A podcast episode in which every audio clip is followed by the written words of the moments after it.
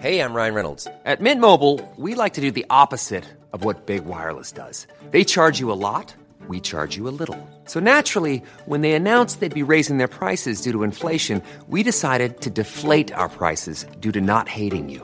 That's right. We're cutting the price of Mint Unlimited from $30 a month to just $15 a month. Give it a try at mintmobile.com slash switch. $45 upfront for three months plus taxes and fees. Promo rate for new customers for limited time. Unlimited more than 40 gigabytes per month. Slows. Full terms at mintmobile.com.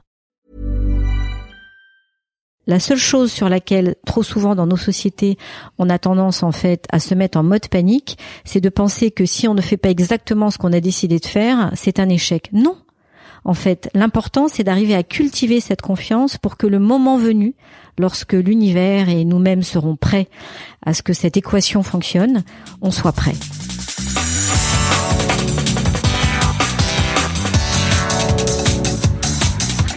Bonjour à toutes et à tous et bienvenue sur Sens Créatif, le podcast qui explore les motivations et les stratégies des artistes de l'image. Je m'appelle Jérémy Kleiss. Je m'appelle Laurent Bazar et nous sommes passionnés par la créativité que nous considérons comme une quête initiatique. Pour en savoir plus, vous pouvez nous suivre sur Instagram, senscreatif-du-bas podcast. Et avant de passer à l'épisode du jour, nous remercions Patreon, sponsor officiel de cette saison 4. Comme eux, on croit dur comme fer qu'il importe de remettre les artistes au milieu de leur production et de leur permettre de gagner leur vie sans être obligés de passer par des tas d'intermédiaires. Et c'est exactement la mission que s'est donnée Patreon, permettre aux artistes de travailler sur ce qu'ils aiment et être payés en retour par les gens qui aiment leur travail. Alors comment ça marche? C'est très simple. Rendez-vous sur la plateforme patreon.com, créez un compte et commencez à fédérer votre communauté en leur proposant différents paliers pour vous soutenir financièrement en échange de contrepartie. Vous pouvez par exemple leur proposer des tutos exclusifs, des épisodes bonus de votre podcast, un accès à des rencontres ou un Discord privé. À vous d'être créatif. Donc si vous êtes artiste et que vous savez pertinemment que votre travail touche une certaine audience, mais que vous vous demandez comment monétiser votre contenu, peut-être que Patreon est la solution pour vous. Pour en savoir plus, rendez-vous sur patreon.com ou cliquez sur le lien dans les notes de cet épisode. Et aujourd'hui, on est super content de vous partager notre épisode avec Myriam Multinier, qui est déjà avec nous aujourd'hui. Et qui nous reçoit chez elle. Et qui nous reçoit chez elle. Bonjour oh là là, Myriam. comme je suis contente de vous recevoir. Bonjour. On est bien, on est très très bien chez toi, c'est très très beau. Et avant de rentrer dans, dans, dans le vif de la conversation avec toi, on voulait prendre quelques petites minutes avec Laurent pour vous Ouais. parler d'un événement.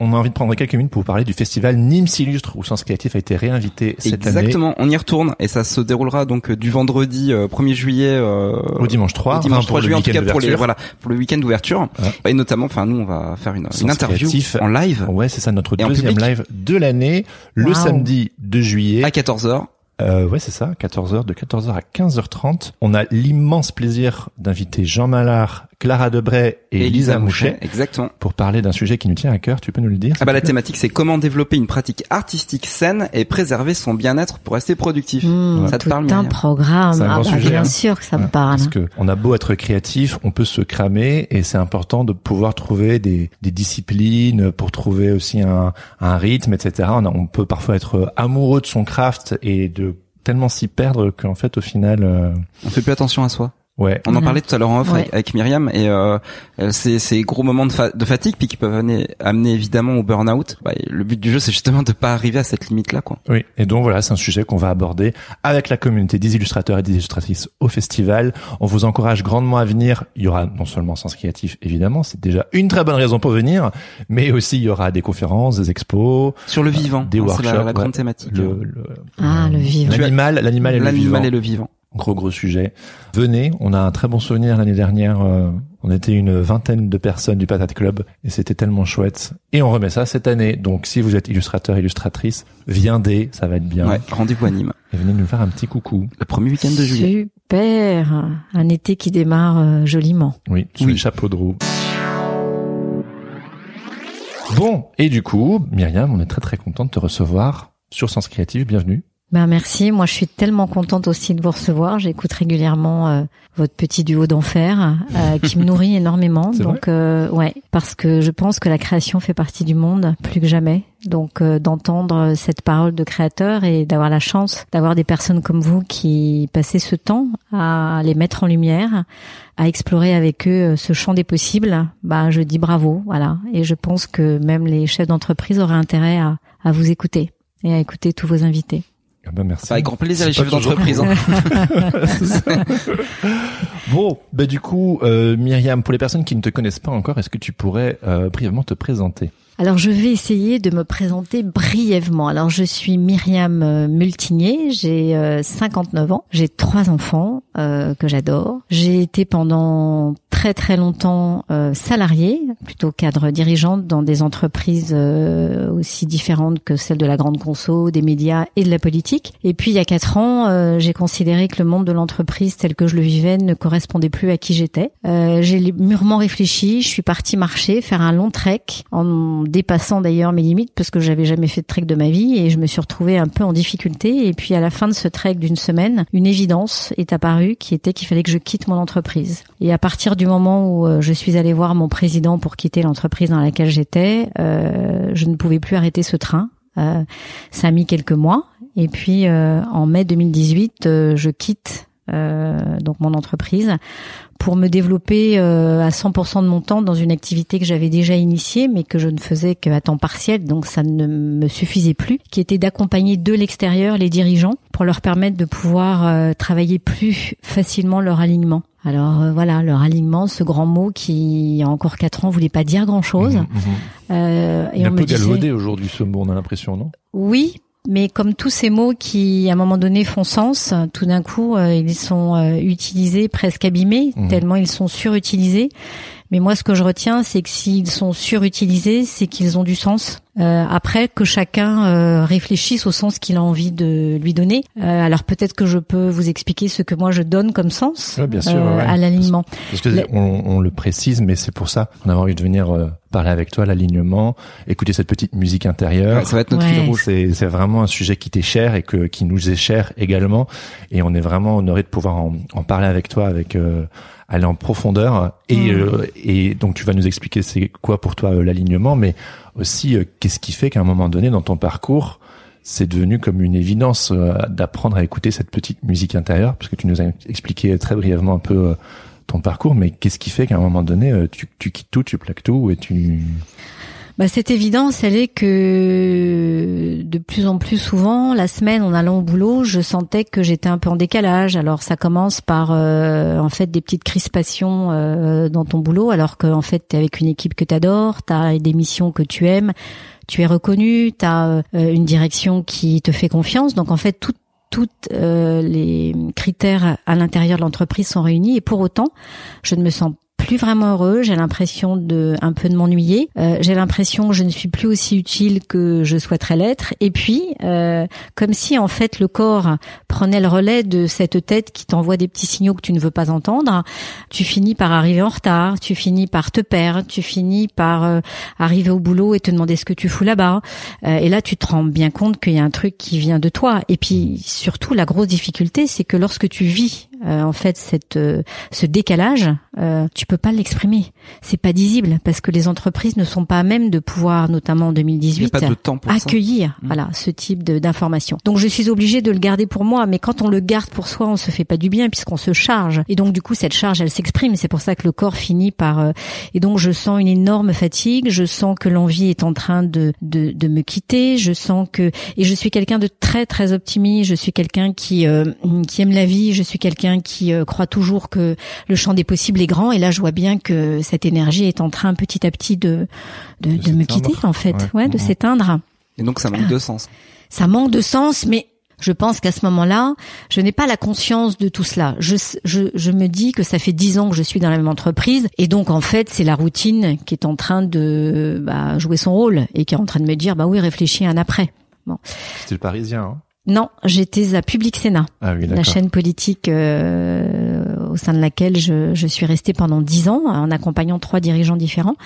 Mais le sentiment que oui, j'avais sans doute fini euh, fini un cycle. Euh, après, c'est vrai que c'est important cette histoire de cycle, hein, d'être à l'écoute. C'est très important. Euh, voilà, très mmh. important.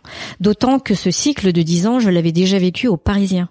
Mhm. Euh, ou de la même façon, curieusement, j'ai accompagné aussi trois dirigeants différents et au bout de dix ans, j'ai eu le besoin, euh, l'envie euh, de passer à autre chose. Mais t'as eu ce changement-là en fait déjà. déjà. en fait, t'as eu un changement qui t'a remis dans une boucle presque identique. Presque identique avec un scénario néanmoins différent puisque lorsque je quitte le Parisien, euh, je suis appelée par M6. Donc en fait, je me pose pas tellement la question de ce que j'ai envie de faire puisque en fait, ce que au fond je rêvais de faire se présente à moi. Là, c'est très différent. Je suis dans une étape où d'abord, faut le savoir, au moment où je me pose ces questions-là, j'ai 55 ans. Donc à 55 ans, le monde t'invite en fait à penser plutôt à ta retraite, à penser à quelque chose de plus doux, plutôt que de, de, de, de te challenger en fait sur un, un mode entrepreneurial qui n'est d'ailleurs celui qui n'est absolument pas le mien, puisque j'ai jamais vraiment été entrepreneuse. Je ne viens pas du tout d'une famille d'entrepreneurs, donc je ne suis pas du tout capée Mhm. pour pouvoir embrasser euh, ce type d'énergie. Voilà.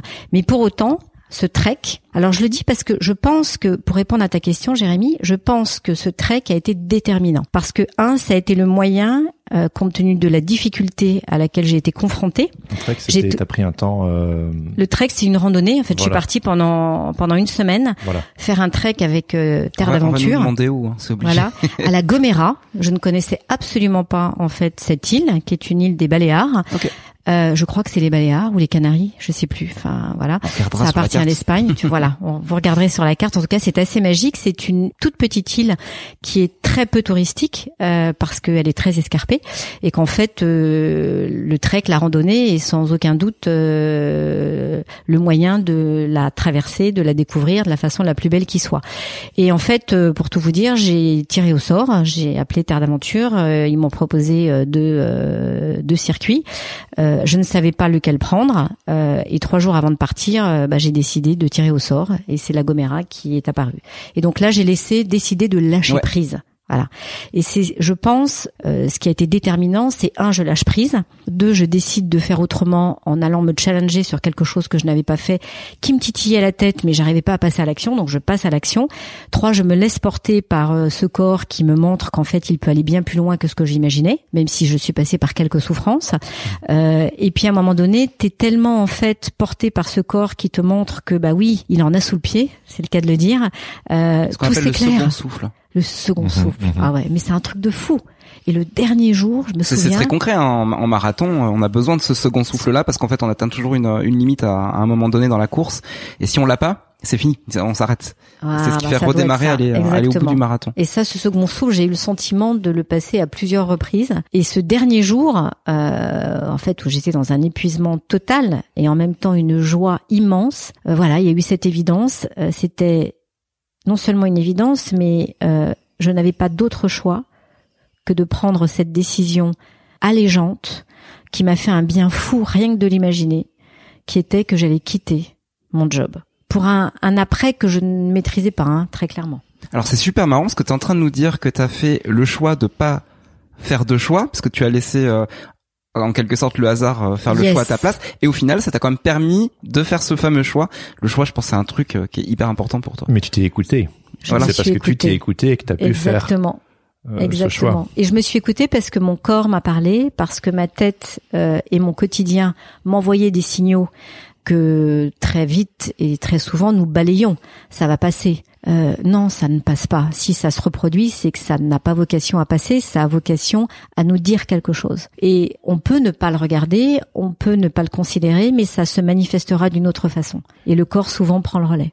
Donc tu as quitté ton job pour faire quoi? Alors je quitte mon job avec l'idée que je vais partir. J'aime bien l'idée de partir. Hein, Mhm. que je vais partir pendant trois semaines au Sri Lanka parce que pour moi c'est une terre apaisante, euh, une terre assez spirituelle et j'avais envie de cela. Euh, et là je pars avec ma sœur et ma nièce et on part pendant trois semaines avec un objectif dans ma tête que je garde pour moi, qui est qu'au bout des trois semaines je saurai exactement ce que je veux faire de ma vie après. Ah oui, c'est ambitieux. Donc, et et j'y croyais mais dur comme fer parce Mhm. que je venais quand même. euh, ça c'est ce qu'on appelle une quête initiatique. Alors non seulement une quête initiatique, mais tellement précise que en fait elle finit par t'enfermer. Parce que euh, évidemment au Sri Lanka, enfin je dis évidemment, pas forcément évidemment, mais c'est quand même ce qui s'est passé, c'est que happé parce que je vivais, plus les jours passaient, moi je savais ce que je voulais faire. Et puis il y a le stress aussi, puis ça c'est crispant. Et surtout qu'on a absolument tout improvisé. C'est-à-dire Mmh. que nous avions deux jours de préparer et après c'est chaque jour qui prenait le, qui prenait le relève sur le suivant. Et puis t'étais mis un enjeu euh, sur. euh, Ben, je m'étais foutu un enjeu sur les épaules. Et Mhm. en fait, cet enjeu sur les épaules, mais j'étais absolument incapable de le tenir. Et donc, c'est pareil, au bout d'une semaine, j'ai lâché prise. voilà. Sauf qu'évidemment, en rentrant, bah, le problème, il est toujours là. C'est qu'est-ce que tu fais? Mhm. Même si nous avons la chance en France d'avoir un incubateur fabuleux, qui s'appelle Pôle Emploi, Mhm. qui te permet quand même de pouvoir effectivement t'apaiser pour prendre ce temps nécessaire à la réflexion, à l'exploration, aux rencontres, et puis à un moment donné euh, que les Si- choses deviennent un peu plus si claires. été salarié, parce que si t'es indépendant. euh, Oui, absolument. Alors, je crois que les choses sont en train d'évoluer. Quand on est indépendant, maintenant, je crois, hein, euh, renseignez-vous, mais il me semble qu'aujourd'hui, le statut d'indépendant permet, euh, moyennant un certain nombre de moyens, de pouvoir effectivement avoir accès euh, à Pôle Emploi. Parce que je dis ça, euh, moi j'ai toujours été indépendant. Enfin, j'étais salarié un an et demi en Angleterre, Mm. mais voilà, c'est un autre système. Et en fait, par rapport à ce sujet de l'alignement, justement, moi, au plus le temps avance, au plus euh, je, j'ai appris à écouter cette petite musique intérieure. Mais euh, j'ai zéro filet de sécurité parce que depuis que je travaille, donc depuis un petit euh, 9 ans, Zéro filet de sécurité financier. Bah, je suis, je suis marié, ma femme elle est salariée, donc elle apporte une certaine stabilité financière. J'ai deux enfants, comme tu sais. Mais vraiment, euh, quand au fur et à mesure du temps, euh, on apprend à mieux se connaître et qu'on prend des, des transitions professionnelles, qu'on essaie d'affiner son offre, etc., et que on se rend compte que on embarque des gens avec nous, en l'occurrence ma famille, et qu'on essaie de se rapprocher de son du, du, du cœur euh, de, de, de, de cette justesse, mais que malgré tout, ça prend quand même du temps. Oui. Par moment, je regrette de ne pas.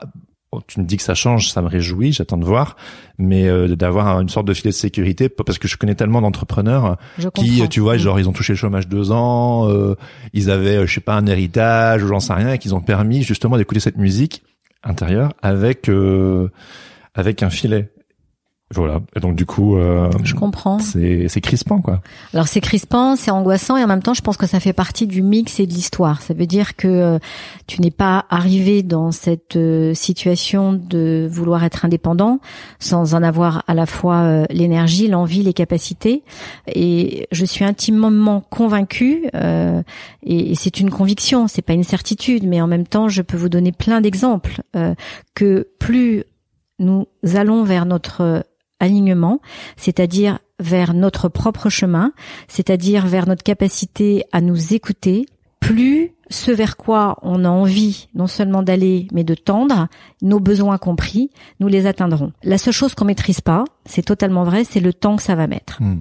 Et c'est là-dessus que la notion de confiance, elle est clé parce que si la confiance est là, elle va te permettre de pouvoir accompagner ce temps. Et je prends un exemple tout bête, très concret. Je me souviens quand euh, j'ai quitté Public Sénat, on m'a dit mais t'es complètement folle Myriam parce que tu ne retrouveras jamais de job si jamais ton, ton envie ne fonctionne pas. Parce que c'est vrai que moi, mon, mon projet d'être sparring partner de dirigeant ne peut fonctionner que si j'ai des clients qui ont envie d'être accompagnés de la sorte.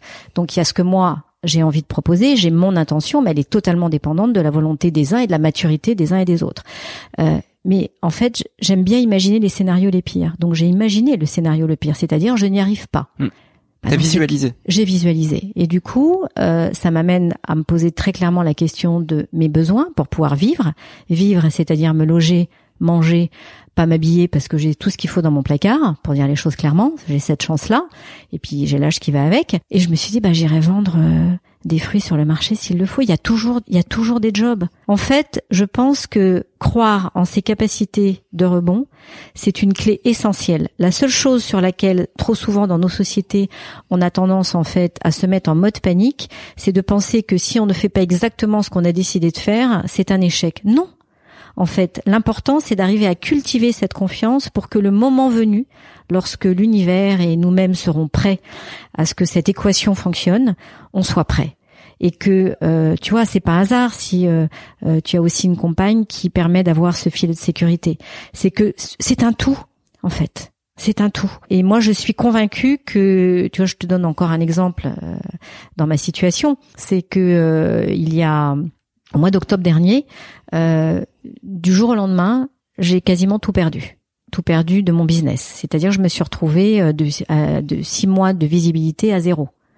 Et donc panique à bord. Et en même temps, j'avais une petite voix, ma petite voix intérieure qui me disait mais aie confiance en fait. Ça te dit quelque chose. C'est tellement puissant cette situation improbable parce que en plus de ça, j'avais pas de raison euh, objective. Simplement euh, des dirigeants qui tout d'un coup ont eu peur parce que c'est vrai que le mois d'octobre l'année dernière, il y a encore eu un, un moment de panique avec ce Covid, que la visibilité des entreprises n'était pas la même et que moi je suis dans ce que j'offre une variable d'ajustement. Oui, parce que tu l'as, on l'a Voilà. pas précisé en début d'épisode ni dans ta présentation.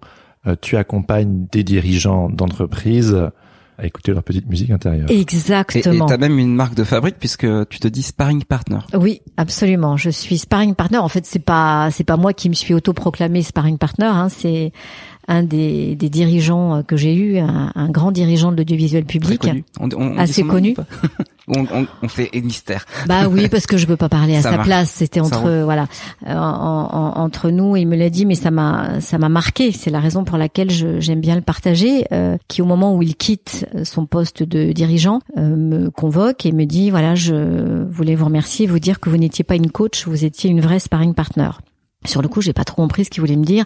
J'ai compris que c'était plutôt un compliment, mais je ne savais absolument pas, donc j'ai pas voulu faire celle qui savait pas parce que évidemment je, je passais pour une ignorante. Et du coup, j'ai un peu creusé le sujet. J'ai compris qu'effectivement, sparring partner, ça venait du monde de la boxe, et en fait, c'est un, un partenaire d'entraînement qui monte sur le ring euh, avec son, son boxeur dans une posture et c'est ça qui est essentiel contrairement au coach hein, mhm. dans une posture d'égal à égal. C'est-à-dire qu'en fait on permet au boxeur de pouvoir exercer son jeu de la façon la plus juste possible en, en allant le challenger euh, dans tous les recoins euh, dans une posture d'égal à égal comme si nous étions son propre adversaire euh, et tout ça avec une, une, intention et une posture évidemment de très grande bienveillance. Mhm. voilà. Ce qui permet d'aller bien au-delà de ce qu'on imagine. Voilà et donc tu nous racontais une histoire avec euh, un de ces fameux dirigeants par rapport à la confiance. Oui, surtout dans ce que je, j'expliquais, c'est que euh, au mois de au mois d'octobre, donc j'ai je me suis retrouvée effectivement à, à, à tout perdre mhm. euh, en me disant que bah voilà c'est c'était tellement puissant que ça c'était en train de me dire quelque chose. Cette fameuse musique intérieure. Et puis c'est la fragilité du freelancing. Hein. Faut, faut Et en même temps, voilà, il faut il faut être très au clair sur le fait que cette situation qui consiste à passer du salariat au freelancing est une situation qui vous fait passer euh, pas de la lumière à l'ombre, mais pas loin. C'est-à-dire qu'en fait, c'est deux mondes euh, dont les codes sont totalement à l'opposé. Donc, il faut faire reset. Voilà. Et faire reset, c'est pas facile parce que au-delà de, de, de, de, cette incertitude euh, du quotidien, il y a quand même une très grande solitude aussi.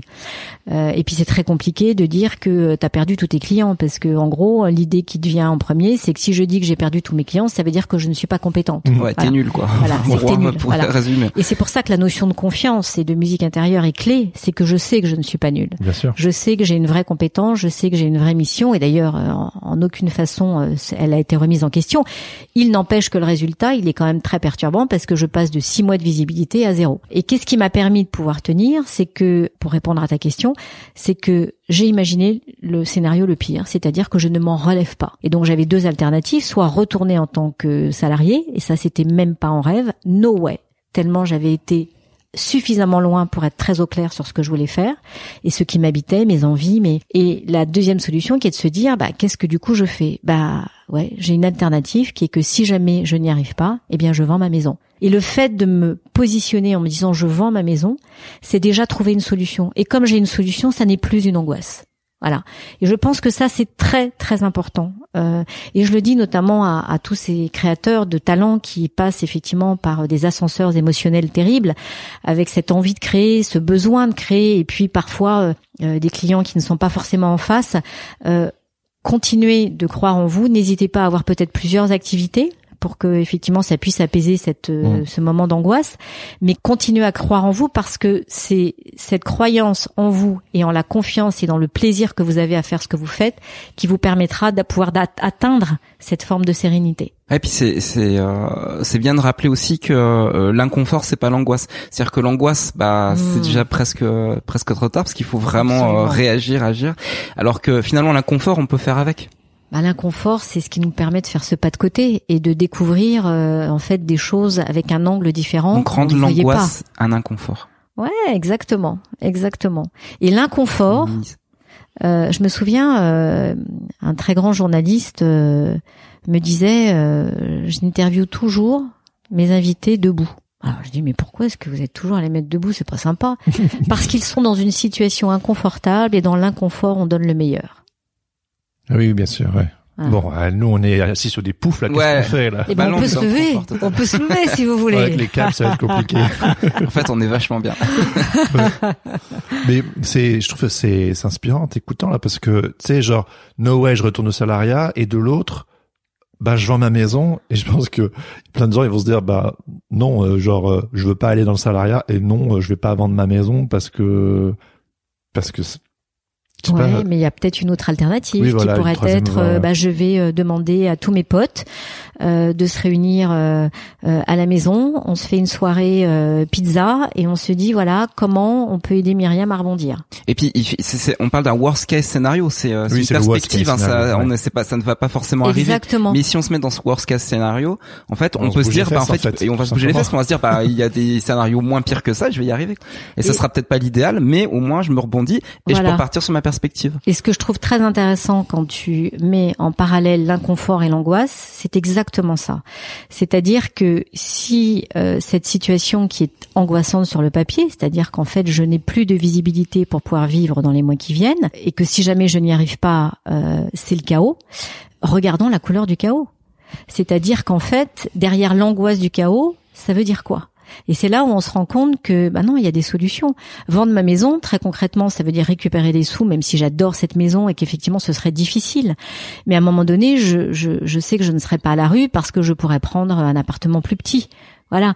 Et donc en fait, il y a toujours des solutions. Et puis je prends un appartement euh, plus petit et puis après peut-être que comme je vais rebondir, je pourrais me racheter une maison. En fait, on est en mouvement permanent. Mmh. Rien n'est jamais figé. Et si on accueille ce mouvement, mais mais c'est énorme ce qui peut se passer euh, en nous et ce qui se passe en nous a un impact immédiat sur notre entourage. Donc c'est ça qui est absolument phénoménal c'est que moi je le vois bien avec mes enfants, je le vois bien avec mes potes. Oui, euh, en fait, euh, comment tu vas faire? Je voyais bien que mes, mes, amis, pour certains d'entre eux, étaient plus angoissés que moi. Et en fait, à un moment donné, je me suis dit, mais moi j'ai pas, voilà, j'ai pas envie de porter leur angoisse parce que c'est pas la mienne, quoi. Ouais. Et, et, et j'avais deux alternatives, soit continuer à entendre, euh, les entendre me déposer leurs angoisses, et dans ces cas-là, ça finissait par me, me, me contaminer, dans le sens où, bah, en fait, ils ont pas confiance en moi. Mais ça, c'est leur problème. Oui. Voilà. c'est important de le rappeler ça. C'est leur problème. Les gens projettent des choses sur nous et parfois ça nous pèse. Yes. Et tu te dis genre ben non mais en fait garde tes. Oui. T'as le droit de t'inquiéter pour moi mais c'est moi qui mène ma barque. Et en fait, surtout, ce qui est intéressant, et c'est pas leur jeter la pierre, c'est qu'en fait, et vous le savez, parce que ça, ça, vous pouvez l'exercer dans 99% des cas, c'est qu'en fait, l'angoisse qu'ils vous projettent, ça n'est pas c'est la leur. c'est la leur. C'est la leur, c'est l'effet du miroir. Et le monde est angoissé à l'idée de ne pas maîtriser. Et moi, je vous dis que, euh, et c'est ça qui a été mon expérience et qui, qui, je pense, le sera jusqu'à la fin de mes jours, dans un accueil doux et chaleureux, vraiment, qui est que j'accueille l'inconnu comme en fait une joie, comme un cadeau. Voilà. Et que de s'y préparer, de pouvoir être dans cette posture, je pense que c'est un truc qui va nous permettre, dans ce monde vraiment qui est en train de s'ouvrir sur cet inconnu, qui va être clé, qui va être déterminant. En parlant d'inconnu, euh, tu as fait un TED Talk dernièrement. qui euh, vous pouvez aller le le voir sur internet, c'est Connecting the Dots, hein c'est ça le, le titre Alors le, le, le, titre, le titre du, euh, le du TED Talk. Le hein. titre du TED Talk, c'était dans sur une thématique qui était Connecting the Dots, donc créer du lien. Et euh, on m'a demandé d'intervenir euh, sur une thématique bien précise, qui est comment prendre les bonnes décisions quand les enjeux nous dépassent. Voilà. Et euh, c'est hyper intéressant. Tu, tu me parlais de d'un nouveau monde, de, on est en mouvement, etc. Et dans ce TED Talk, à un moment donné, tu dis que en 2021, il y a 38 millions d'Américains qui ont posé leur démission et que sur ces 38 millions d'Américains, il y en avait 40% qui n'avaient pas euh, d'un nouveau job en perspective. Et nous, on l'observe aussi dans les métiers créatifs. On est face à une une masse, un mouvement de masse de reconversion. Engagé par le Covid, hein, notamment. Notamment, notamment avec le Covid aussi. Ouais. Et euh, bah, comment tu expliques ces chiffres et et ce mouvement de, de reconversion ben Je pense que c'est la quête universelle qui est en train de, de, de, de, faire son, à la fois son, son mouvement et de prendre ce sens qui consiste à ce que chacun s'écoute peut-être un peu mieux. Euh, et quand on s'écoute vraiment, on se rend compte euh, et on a la possibilité de pouvoir activer ce filtre de, de, de en fait, est-ce que je suis bien ou pas là où je suis, sans jugement, euh, mais simplement de l'accueillir et de se mettre en mouvement pour pouvoir agir. Parce qu'il est clair que si tu crées du vide, tu vas pouvoir remplir de quelque chose. Et ces 40%, euh, et c'est ça que je trouve euh, extraordinaire, c'est que ces 40% de personnes qui n'avaient pas de job en prenant néanmoins la décision de quitter le leur, ça dit quoi? Ça dit qu'elles avaient confiance et ça dit qu'elles avaient décidé de créer ce vide pour se remplir d'elles-mêmes ou d'eux-mêmes. Et ça, je trouve ça très puissant. Et je vois bien qu'il y a un effet d'entraînement, effectivement aussi en France, qui est en train de s'opérer dans ce sens-là. Alors moi, je, honnêtement, j'aime je, bien la nuance. Euh, J'incite vraiment pas ceux qui considèrent qu'il y a des trucs qui vont pas à quitter leur job, mais en tout cas à se questionner sur ce qui fait sens ou ce qui ne le fait pas, sur ce qui les titille, sur même leurs envies, parce que au bout du compte, ça peut être aussi une façon de pouvoir réinventer son propre job dans le job que l'on a aujourd'hui. On n'est pas obligé de passer forcément par la case d'émission. Mmh. Euh, pour autant, ce monde qui est en mouvement, qui est en train de, de, de, nous inviter en fait à nous questionner, je le mets en regard d'un autre chiffre qui me paraît tout aussi exceptionnel, mais qui en plus qui est, qui est très factuel, qui est que en 2030, 85% des jobs, des emplois qui existeront en 2030 n'existent pas encore. Voilà, pardon. Voilà, et c'est ça qui est très important. Ça veut dire que chacun, chacune a un potentiel de malade pour créer son propre job encore plein de choses à créer. Et je, voulais juste rebondir sur un petit truc, c'est que tu as dit le mouvement, c'est agir, mais évidemment on peut pas non plus courir comme un poulet sans tête. Surtout pas. Et donc moi il me semble que la, la chose importante, l'ingrédient qu'il faut rajouter à ça, c'est la posture. Oui, alors évidemment, la notion de posture euh, que je considère, enfin encore une fois, euh, celle de l'alignement, ça dit quoi? Parce que on parle beaucoup effectivement d'alignement, mais peut-être que c'est bien de le définir. L'alignement, c'est d'être en cohérence, en congruence, en sincérité entre qui vous êtes ce que vous pensez, ce que vous dites et ce que vous faites. Euh, alors c'est pas qu'une phrase, c'est bien plus que ça. C'est qu'à partir du moment où vous vous posez des questions sur euh, une décision, une intention et que vous le passez au filtre de ces quatre éléments, vous aurez des réponses qui seront extrêmement claires. Et combien de fois euh, on m'a dit mais c'est dingue en fait euh, euh, dans, quand, quand tu quand tu nous racontes quelque chose ou que tu nous parles de ce que tu fais, on te sent hyper aligné. Bah je suis hyper aligné parce que j'ai fait ce chemin-là. Et ça veut pas dire que je suis aligné tout le temps, mais ça veut dire que quand on me pose une question qui va venir bousculer en fait mon mode de fonctionnement. C'est vrai que je passe maintenant presque, c'est presque inconscient, par ce filtre systématique qui me permet d'avoir une réponse assez rapide et assez juste. Voilà. Et je vais même un cran plus loin parce que ça va vous paraître un peu perché. C'est qu'il m'arrive même fréquemment de dire que les réponses qui me viennent ne m'appartiennent pas tellement c'est l'évidence comme si l'évidence c'était un alignement avec aussi cette énergie de l'univers qui vous traverse, parce que nous ne sommes que des énergies, on est traversé par toutes ces énergies, ces énergies en permanence.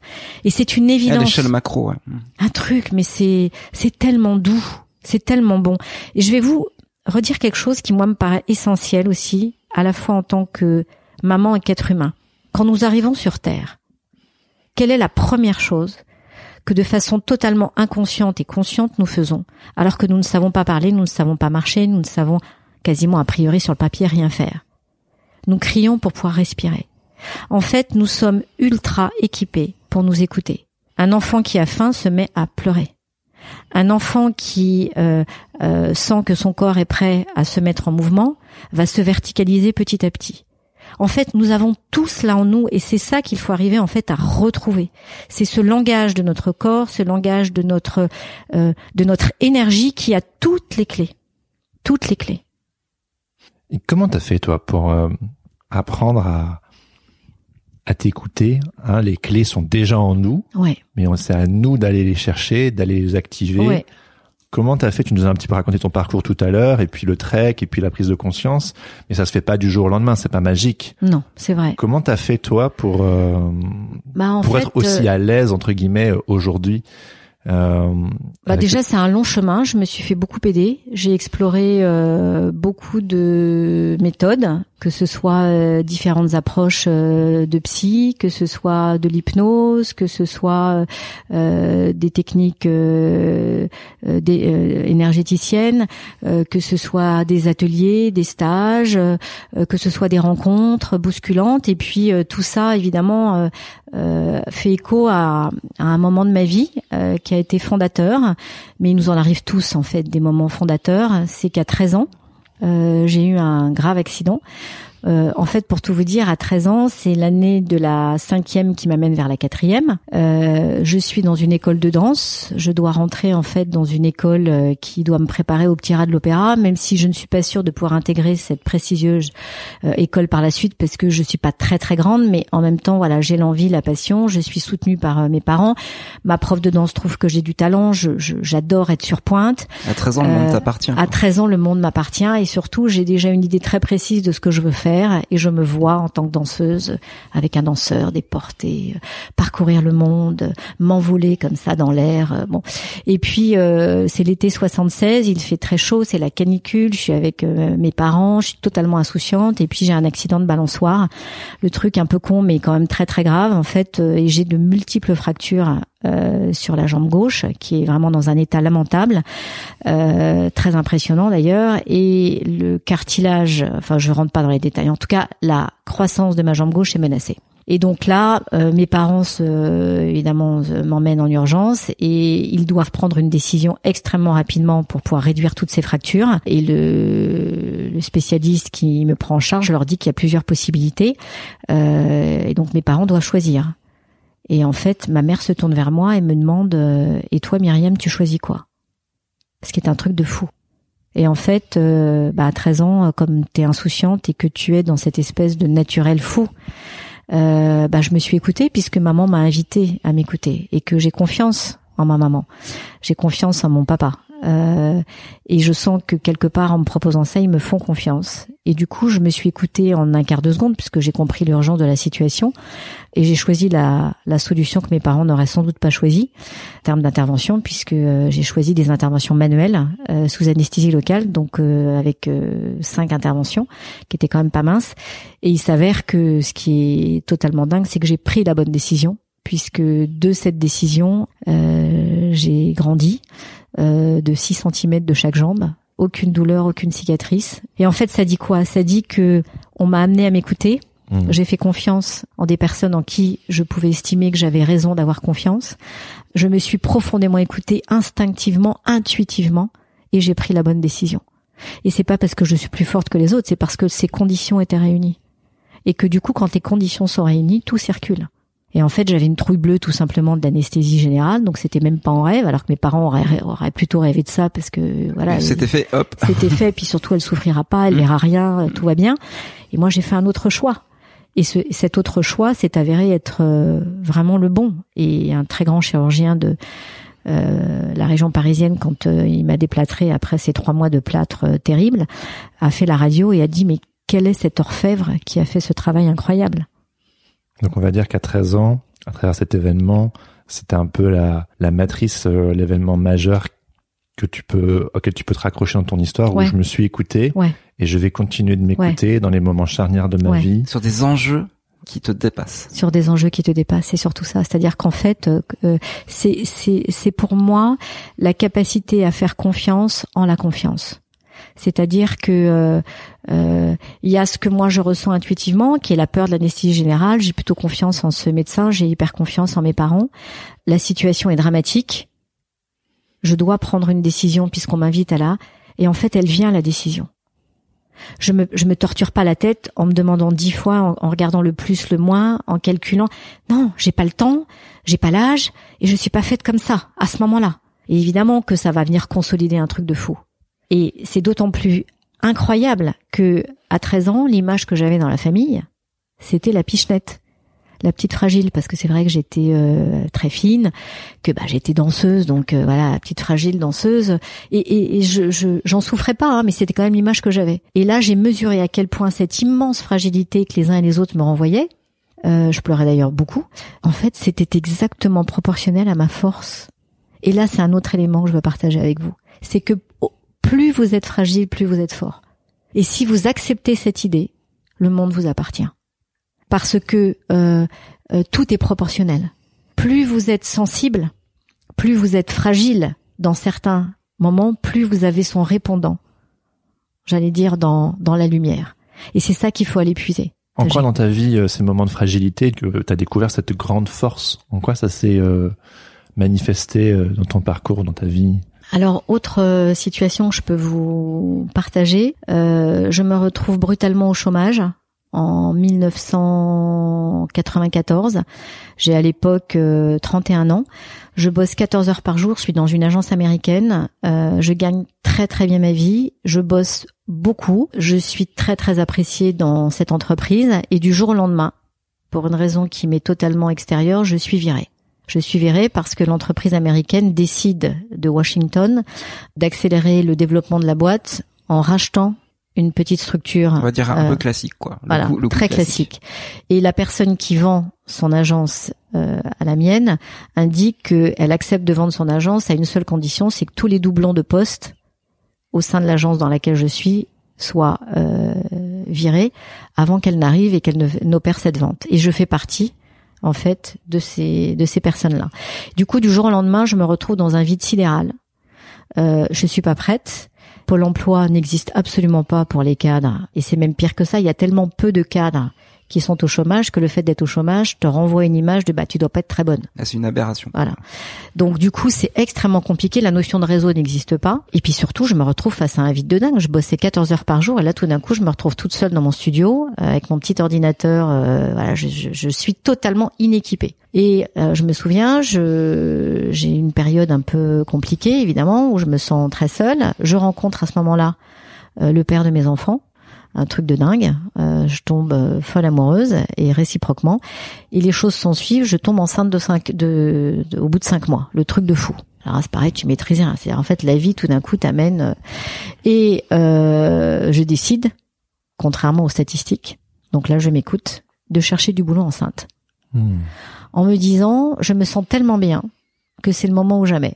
Sauf que dans un premier temps, je me fais rabrouer trois fois dès lors que j'ai moi l'intention d'être très vrai dans ce que je dis. Donc j'annonce à la fin de l'entretien quand on me propose les jobs, je dis bah écoutez, je tiens à vous préciser que je suis enceinte. Et là j'ai été mais jetée comme une merde. Et ça a été très violent pour moi. Et du coup, je prends la décision en m'écoutant profondément d'aller chercher mon job. Et donc aller chercher mon job, c'est regarder les entreprises qui me font kiffer, dessiner le job qui me ferait plaisir et de proposer des idées qui vont dans ce sens-là.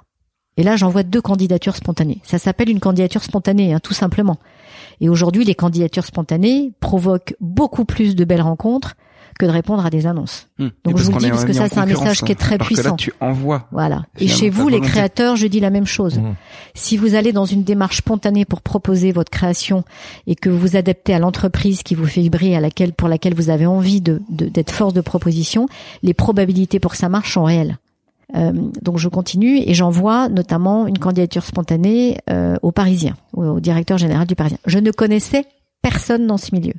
J'avais simplement un amour fou pour ce journal que je trouvais extrêmement euh, pédagogue, assez neutre dans les prises de position ou en tout cas pluraliste pour être. et je sentais que j'avais quelque chose à y faire et j'envoie une candidature spontanée avec deux trois idées. Je me souviens ma candidature devait faire deux trois pages. Donc euh, ne répondons pas du tout au code d'une candidature spontanée qui est censée faire une page. Et tout ça est totalement cadré. Et moi j'aime pas les cadres. Voilà. Et trois jours après, le temps que mon courrier arrive, hein, puisqu'à l'époque il n'y avait pas Internet, hein, on était sur des courriers euh, manuscrits, euh, je suis appelée par le numéro 2 du Parisien qui me propose de venir le rencontrer parce qu'il a été intéressé par ce courrier. Et donc je me présente, nous sommes en février, et au bout de deux heures, il me dit, écoutez, c'est complètement dingue. Euh, je vous le dis, c'est très confidentiel. Jusqu'à présent, euh, bah, on, on, vient de se séparer de quelqu'un et on recherche en fait notre responsable de com. Et on est en, en fin de comment de recrutement. Et là, votre candidature me paraît super intéressante. Est-ce que vous êtes euh, intéressé? Bah évidemment que je suis intéressé. Mais est-ce que vous êtes intéressé pour démarrer la semaine prochaine? Et là, j'ai une espèce de panique en moi qui s'active. Et là, je le regarde, je me lève et je dis ah non non non ça ça va pas être possible. Je vous rappelle que je suis au chômage hein, euh, et que je cherche du boulot. Ah non ça va pas être possible. Alors le mec il me regarde, il dit mais elle est complètement jetée elle. Euh, comment ça ça va pas être possible? Et là je dis bah non parce que en fait je je pensais pas qu'il y avait un job et en fait je suis enceinte de cinq mois et ma priorité c'est mon bébé. Donc il est hors de question que je prenne un job maintenant avec tout le stress qui y est associé alors que ma priorité c'est mon bébé. Et euh, il a quand même insisté. J'ai aussi insisté en disant que ça n'était pas possible, mais j'ai quand même insisté sur le fait que j'avais besoin de réfléchir. Il faut une force de caractère hein, pour euh, réagir comme tu l'as fait. Alors force de caractère, je ne, je une conviction intime. Oui, c'est surtout s'écouter. s'écouter, la clé, c'est ça, c'est s'écouter. À partir de ce moment-là, et ce jusqu'à la fin de l'interview, notre matériel audio s'est mis à déconner. Manque de bol, on s'en est rendu compte au montage. Pour ce qui est de cette histoire, ce qu'il faut savoir, c'est que oui, Myriam était intéressée par ce job, mais en termes de temporalité, ce qui était plus important pour elle, c'était d'abord de dégager du temps pour accueillir cet enfant dans un contexte paisible et exempt de tout stress lié à un nouveau travail à forte responsabilité. Et puis de commencer ce nouveau job quelques mois plus tard. Elle a très sincèrement expliqué ses besoins au numéro 2 de la boîte, et contre toute attente, celui-ci a accepté. Myriam faisant preuve d'une belle énergie, d'une écoute et d'une grande sensibilité, alors même qu'elle était enceinte et au chômage, son futur patron a bien compris que Myriam serait une responsable de com de grande qualité pour l'entreprise une fois qu'elle serait disponible. Comme quoi, faire part avec conviction et transparence de ses besoins est un pari gagnant. Ça, ça veut dire quelque chose. Ça veut dire quelque chose. Si le ventre se serre, alors que vous savez que lorsque ce ventre se serre, c'est que vous êtes dans une situation d'angoisse, mais que c'est pas une angoisse d'excitation, c'est une angoisse de stress et de mauvais stress, ça vous dit quelque chose. Et là, en fait, la réponse pour moi, elle est immédiate. C'est-à-dire qu'en fait, c'est tout juste, je ne, je m'écoute sans m'écouter intellectuellement. En fait, j'écoute mon cœur. Mmh. J'écoute mon cœur parce que j'ai ressenti dans mon corps quelque chose qui me disait que je ne pouvais pas dire oui à quelque chose que naturellement je voulais, mais pas en l'état. Donc tout est possible dès lors que c'est déposé. Mais on apprend à s'écouter. Et tout à l'heure, tu disais, euh, voilà, en 2030, 85% euh, des emplois qui existeront à ce moment-là n'existent pas aujourd'hui. Absolument. Donc ça veut dire, si je résume, qu'on est une grosse génération de d'autodidactes, de qu'on doit tout apprendre. Oui mais c'est hyper vertigineux parce qu'en fait on a, on a déjà le gros travail d'apprendre à s'écouter, hmm. euh, apprendre à écouter sa musique intérieure et tu pourras un petit peu nous expliquer comment repérer les, signaux pour écouter sa musique intérieure. Donc déjà ça c'est déjà un méga gros taf, sachant hmm. que peut-être ce travail a beaucoup beaucoup moins été fait dans les générations précédentes pour des raisons euh, l'après-guerre, la sécurité, euh, voilà tout ça. Donc on est cette première génération qui doit faire ce travail intérieur et ensuite on doit tout réinventer sachant qu'on n'a pas de modèles auxquels se raccrocher, de modèles économiques. On a peut-être, sachant qu'aussi l'argent, ce sont souvent les personnes, euh, on va dire, qui, qui peut-être plus âgées que nous, qui ont l'argent et qu'on a besoin de convaincre d'investir dans quelque chose, dans quelqu'un auquel ils ont aucun référentiel et qui savent pas du tout si ça va fonctionner. Je trouve que les enjeux enfin que c'est c'est vraiment pas simple tu vois genre je sais que c'est enthousiasmant mm. et moi je suis le premier enthousiaste de allez vas-y on y va mais en fait la réalité euh, euh, c'est, je, je, je, pense, non seulement ça fait peur, mais en plus la réalité t'enseigne que c'est pas simple, quoi. Non, pour que ça fonctionne. C'est une chose d'être aligné, et c'en est une autre pour que le monde autour de toi il est aligné et il pige. Oui, mais alors d'abord c'est tellement riche tout ce que tu dis que je vais essayer de voilà de, de reprendre euh, ce qui me vient à l'esprit. D'abord, euh, pour moi, l'alignement du monde passera par l'alignement de chacun et de chacune. Mm. En fait, le monde ne sera pas aligné tant que la grande majorité de chacun de nous ne fera pas ce chemin. Tu dis c'est difficile. C'est difficile mais c'est possible. C'est possible parce que c'est au fond inné.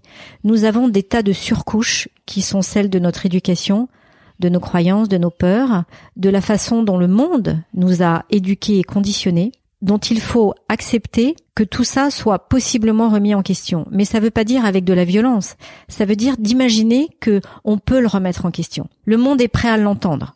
Et le monde, c'est à la fois nos aînés, euh, c'est-à-dire ceux avec lesquels vous allez devoir, euh, nous allons devoir euh, aussi négocier, parce que comme tu le dis, c'est eux qui ont l'argent, c'est aussi eux qui ont le temps, mais ils sont preneurs de notre énergie, de votre énergie. Et je pense que il y a une chose essentielle, c'est que contrairement aux générations d'avant, où on se construisait seul, et le monde d'ailleurs te demandait de te construire seul.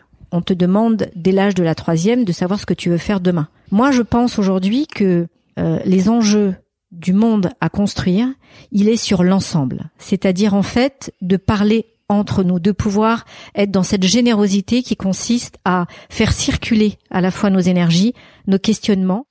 Allô, allô, ici le Patate Club.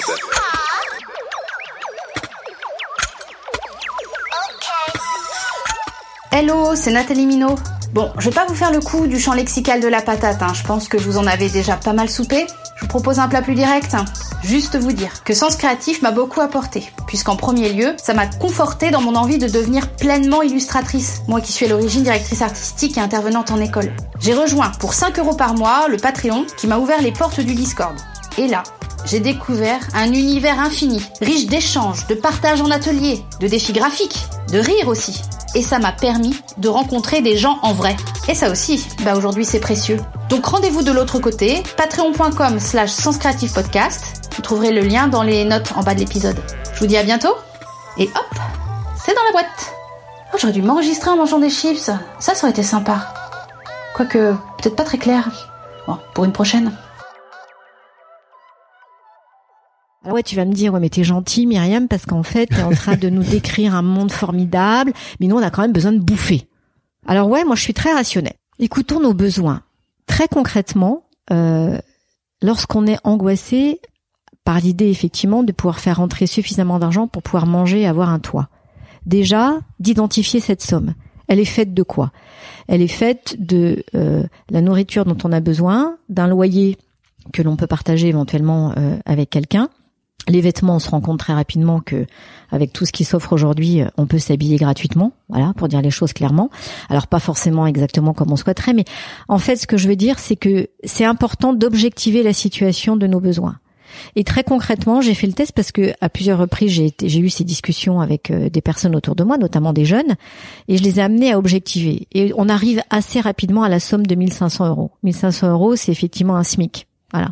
Euh, des jobs qui vous permettent de pouvoir euh, avoir un SMIC. Euh, je dis pas qu'il y en a pléthore, mais il y en a. Moi, mes enfants, honnêtement, hein, quand euh, par exemple j'ai besoin que la pelouse soit euh, tondue et que ça me fait chier, je leur demande leur taux horaire. Et je suis hyper contente de leur et je trouve ça normal. En fait, je pense que on ne mesure pas toutes les possibilités qu'on a pour faire rentrer un peu de sous et arriver en fait à cette somme qui nous permettrait déjà d'avoir une forme d'apaisement. Voilà. Alors évidemment que euh, euh, c'est pas idéal. Je me, mon fils, euh, un de mes fils me dit souvent non mais tu te rends pas compte, j'ai pas le temps. Bah oui, j'ai pas le temps. Ok, je comprends que t'es pas le temps, mais ce temps, en fait, il y a que toi qui en a la maîtrise. Donc, tu vois, tu peux arriver à trouver. Des...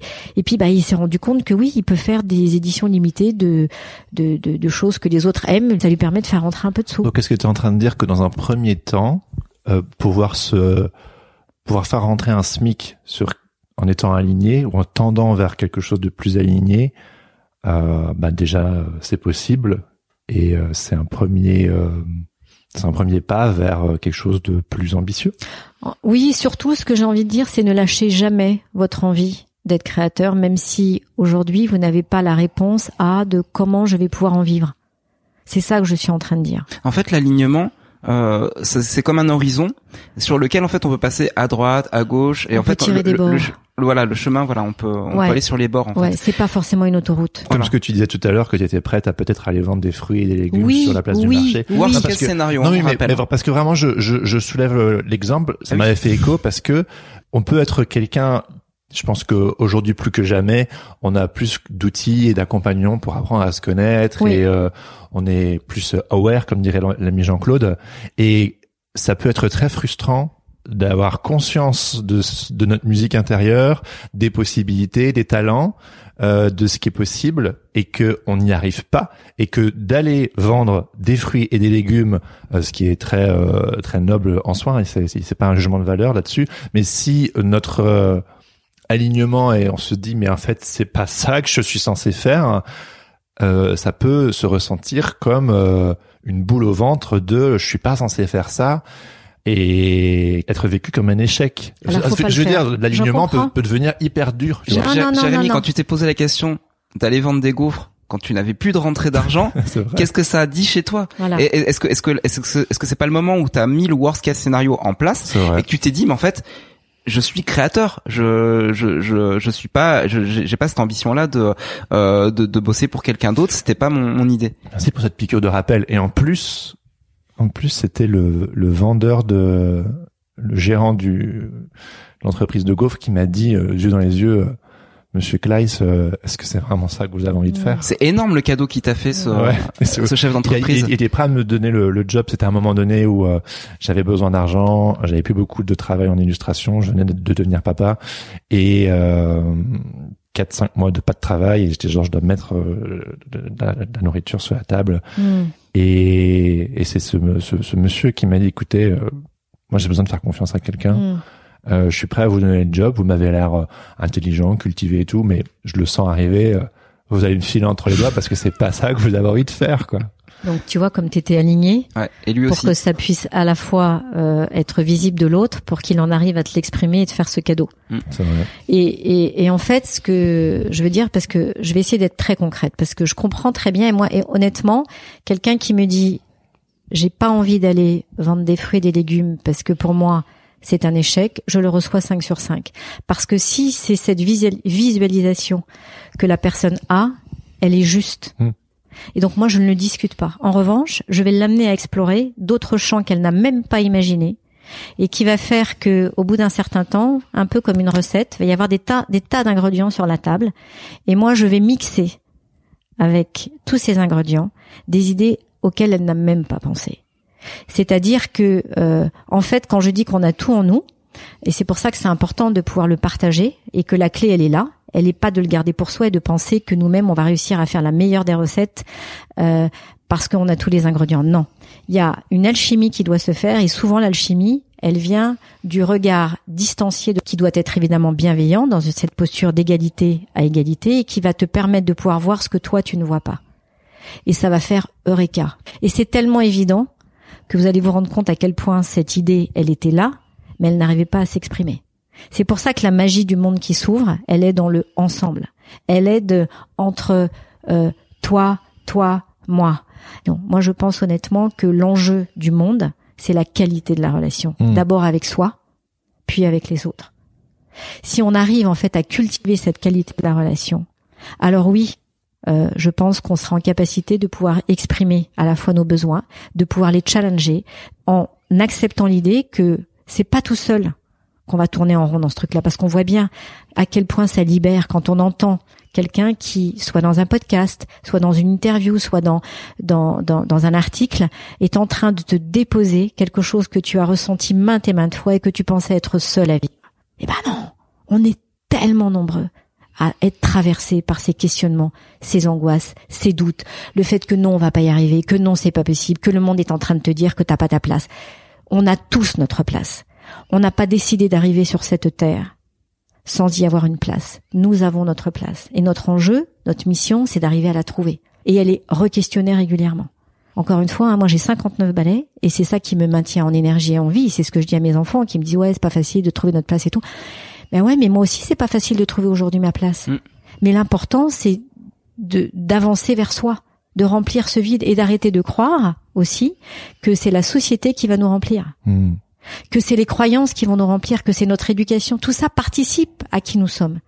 Mais notre libre arbitre, il faut le cultiver. Tu peux redéfinir, Redéfinir. redéfinir, tout simplement. Ta tu vie. peux redéfinir en fait. Choses. tout, tu Le- peux le rejouer. statu quo, tout. tu peux oui, redéfinir oui, ce- oui, Saloperie de statu et quo. sans faire de mal à quiconque. C'est ça. Qui est doux. Et c'est ça qui est chouette. Euh, J'aimerais bien qu'on fasse euh, un tout petit euh, flashback, flash forward, Mhm. euh, et que, que tu nous parles en fait du moment où tu t'es retrouvé justement dans le dans le creux de la vague. Et, euh, et qu'est-ce qui t'a amené à faire un parcours quand même assez rapide pour présenter un TEDx? Alors ouais, c'est un truc assez fou. Donc euh, je me retrouve avec ce moment compliqué où, comme je vous le disais, j'ai plus rien. Et très vite, je me dis bon, euh, là, il faut que je travaille ma visibilité. Euh, J'en parle autour de moi parce que c'est toujours ça qui est important, c'est d'en parler. Hein, c'est toujours la même chose, d'exprimer ses besoins. Et je demande de façon extrêmement euh, factuelle à toutes ces personnes formidables qui sont très touchées par euh, ma situation. Euh, euh, que bah voilà ce dont je vais avoir besoin c'est puisqu'on très gentiment on me demande en quoi on peut m'aider et je dis bah très concrètement de m'aider sur ma visibilité et une coach euh, que je suis depuis un certain temps et qui m'accompagne me dit euh, Myriam faut absolument que tu fasses un TEDx. Ah, ah non non non attends moi je ferai pas un TEDx euh, mais même pas en rêve mais attends mais pourquoi tu le pas faire un TEDx, Graal, quoi. ouais mais moi je veux dire de, de, de, de passer du tout au tout, quoi. C'est genre, tu dois faire un TEDx. Ah, ouais, elle dit tu dois faire un TEDx parce que c'est c'est c'est ce qui correspondra le mieux à, à, à ta visibilité. C'est très puissant et en plus de ça, la façon dont tu euh, euh, accompagnes les dirigeants, ça peut être très inspirant pour un TEDx. Et moi, ma réaction première, parce que je suis toujours très voilà dans cette espèce d'intuition Oui, forte. t'avais je- plus rien là. Euh, j'avais plus rien. Non, non, j'avais j'avais plus rien, plus de clients, plus rien. Et je dis non, non, non, non, non. Moi, t'es dit que ça me, ça me plaît pas du tout. euh, mais pourquoi ça te plaît pas? Mais parce que c'est hyper fermé, quoi. En fait, c'est hyper rigide. C'est calibré. C'est très calibré, c'est codé, c'est tout ce que je déteste en fait, dans le sens où euh, euh, pas du tout le TEDx parce que j'en écoute beaucoup, mais en fait, je ne me ressens absolument pas dans cette énergie. Et puis, euh, il s'avère que. Mais tu t'étais écouté. Enfin, tu t'étais Et, écouté. et- et là, en disant ça, je m'écoute. Mais je Ouais. m'écoute, en fait, j'écoute mes peurs. Hmm, c'est important c'est hein, toute de la mettre. différence. euh, C'est pas Totalement la raison. même chose, voilà. Pas du tout la tu même t'es chose. laissé en, Et, et cette par coach, tes peurs. qui en fait est un peu une sparring partner, mais pas qu'un peu, même une vraie sparring partner, revient à la charge et me dit, tu sais, euh, je me suis permis de parler de toi à une organisation qui est en train, et c'est pas le fruit du hasard, qui est en train de d'organiser un TEDx autour du thème euh, de créer du lien, connecting the dots. Et Elle là, t'a mis en mouvement. elle me dit mais tu peux pas y échapper. Donc j'ai parlé de toi et ils sont hyper intéressés à t'écouter. Et donc là, je, évidemment, je suis un peu coincée. Quand je dis je suis un peu coincée, c'est que je me vois pas dire non parce que c'est quand même un truc de fou. Deux, euh, je suis pas du tout sûre d'être prise parce que je sais qu'il y a tout un process qui est un peu compliqué. Ça rassure un petit peu ça, à la rigueur. Alors oui, ça rassure, voilà. Je tente, on Je- verra. Et, et du coup, je, je réponds en fait à l'organisation, je remplis ma candidature et puis à un moment donné, ils te demandent de donner tout le résumé de ton script, c'est-à-dire tout ton conducteur. Il faut euh, envoyer ta candidature avant minuit à une telle date et il est minuit moins deux pour vous dire à quel point j'avais envie d'y aller. Et en fait, j'ai absolument pas écrit mon script. Et là, je me dis, ok, euh, de toute façon, je vais le faire parce que je peux pas dire non à cette opportunité que j'ai. Mais voilà, je n'ai pas le script, donc j'appuie quand même sur envoyer sans script, en me disant, de toute façon, je vais être éliminée de fait. Et puis, 15 jours après, je suis contactée en disant que j'ai passé la première étape et qu'ils sont très intéressés par euh, ma, posture, euh, mon approche et ce que j'en dis. Et ils voudraient en savoir plus, donc euh, je vais avoir un, entretien qui m'amènera ou pas à l'étape d'après. Et j'ai cet entretien qui devait durer un quart d'heure, qui dure une heure et demie. Une heure et demie. Une heure et demie. Et, et, et ce, ce jeune homme, manifestement, est totalement euh, emballé par euh, mon approche et me dit ce que je trouve extrêmement intéressant. Et c'est là où, en fait, euh, je, moi, j'avais pas forcément conscience de ça. Il me dit, c'est votre cette posture d'égal à égal qui est manifestement la clé de tout. Je dis oui, mais Bon, c'est pas ça le plus important, euh, mais lui, tu sens qu'il retient ça. Et euh, j'apprends euh, la veille de Noël qu'en fait, je suis sélectionnée. Il y avait 40 personnes qui avaient candidaté et on a été 10 à être sélection- sélectionnées. Et là, me voilà partie pour un espèce de marathon euh, qui a duré quand même trois mois. Où en fait, euh, je suis passée avec l'idée que ça, allait être extrêmement facile pour moi euh, de détourner en fait ce côté très rigide parce que je suis très à l'aise dans l'improvisation donc je vais improviser et puis voilà finger in the faire nose. stand-up, quoi. voilà. Sauf qu'il te demande entre temps de remplir une première étape qui est de donner toutes tes parties et de commencer à envoyer ton texte. Donc je commence à ruser. J'envoie en fait euh, mes dix portes d'entrée en me disant bah mes dix portes d'entrée c'est ce qui va me permettre d'improviser et puis à un moment donné je me dis bah faut quand même falloir que je me mette à bosser là. C'est-à-dire que je vais tester ma capacité à improviser sur ces dix portes d'entrée. Et me voilà ici là exactement au endroit euh, où nous sommes avec mon micro euh, de mon portable. Et puis euh, je démarre. Et là la cata. Et là je me dis ah ouais quand même. Et là je comprends que ça va pas du tout le faire.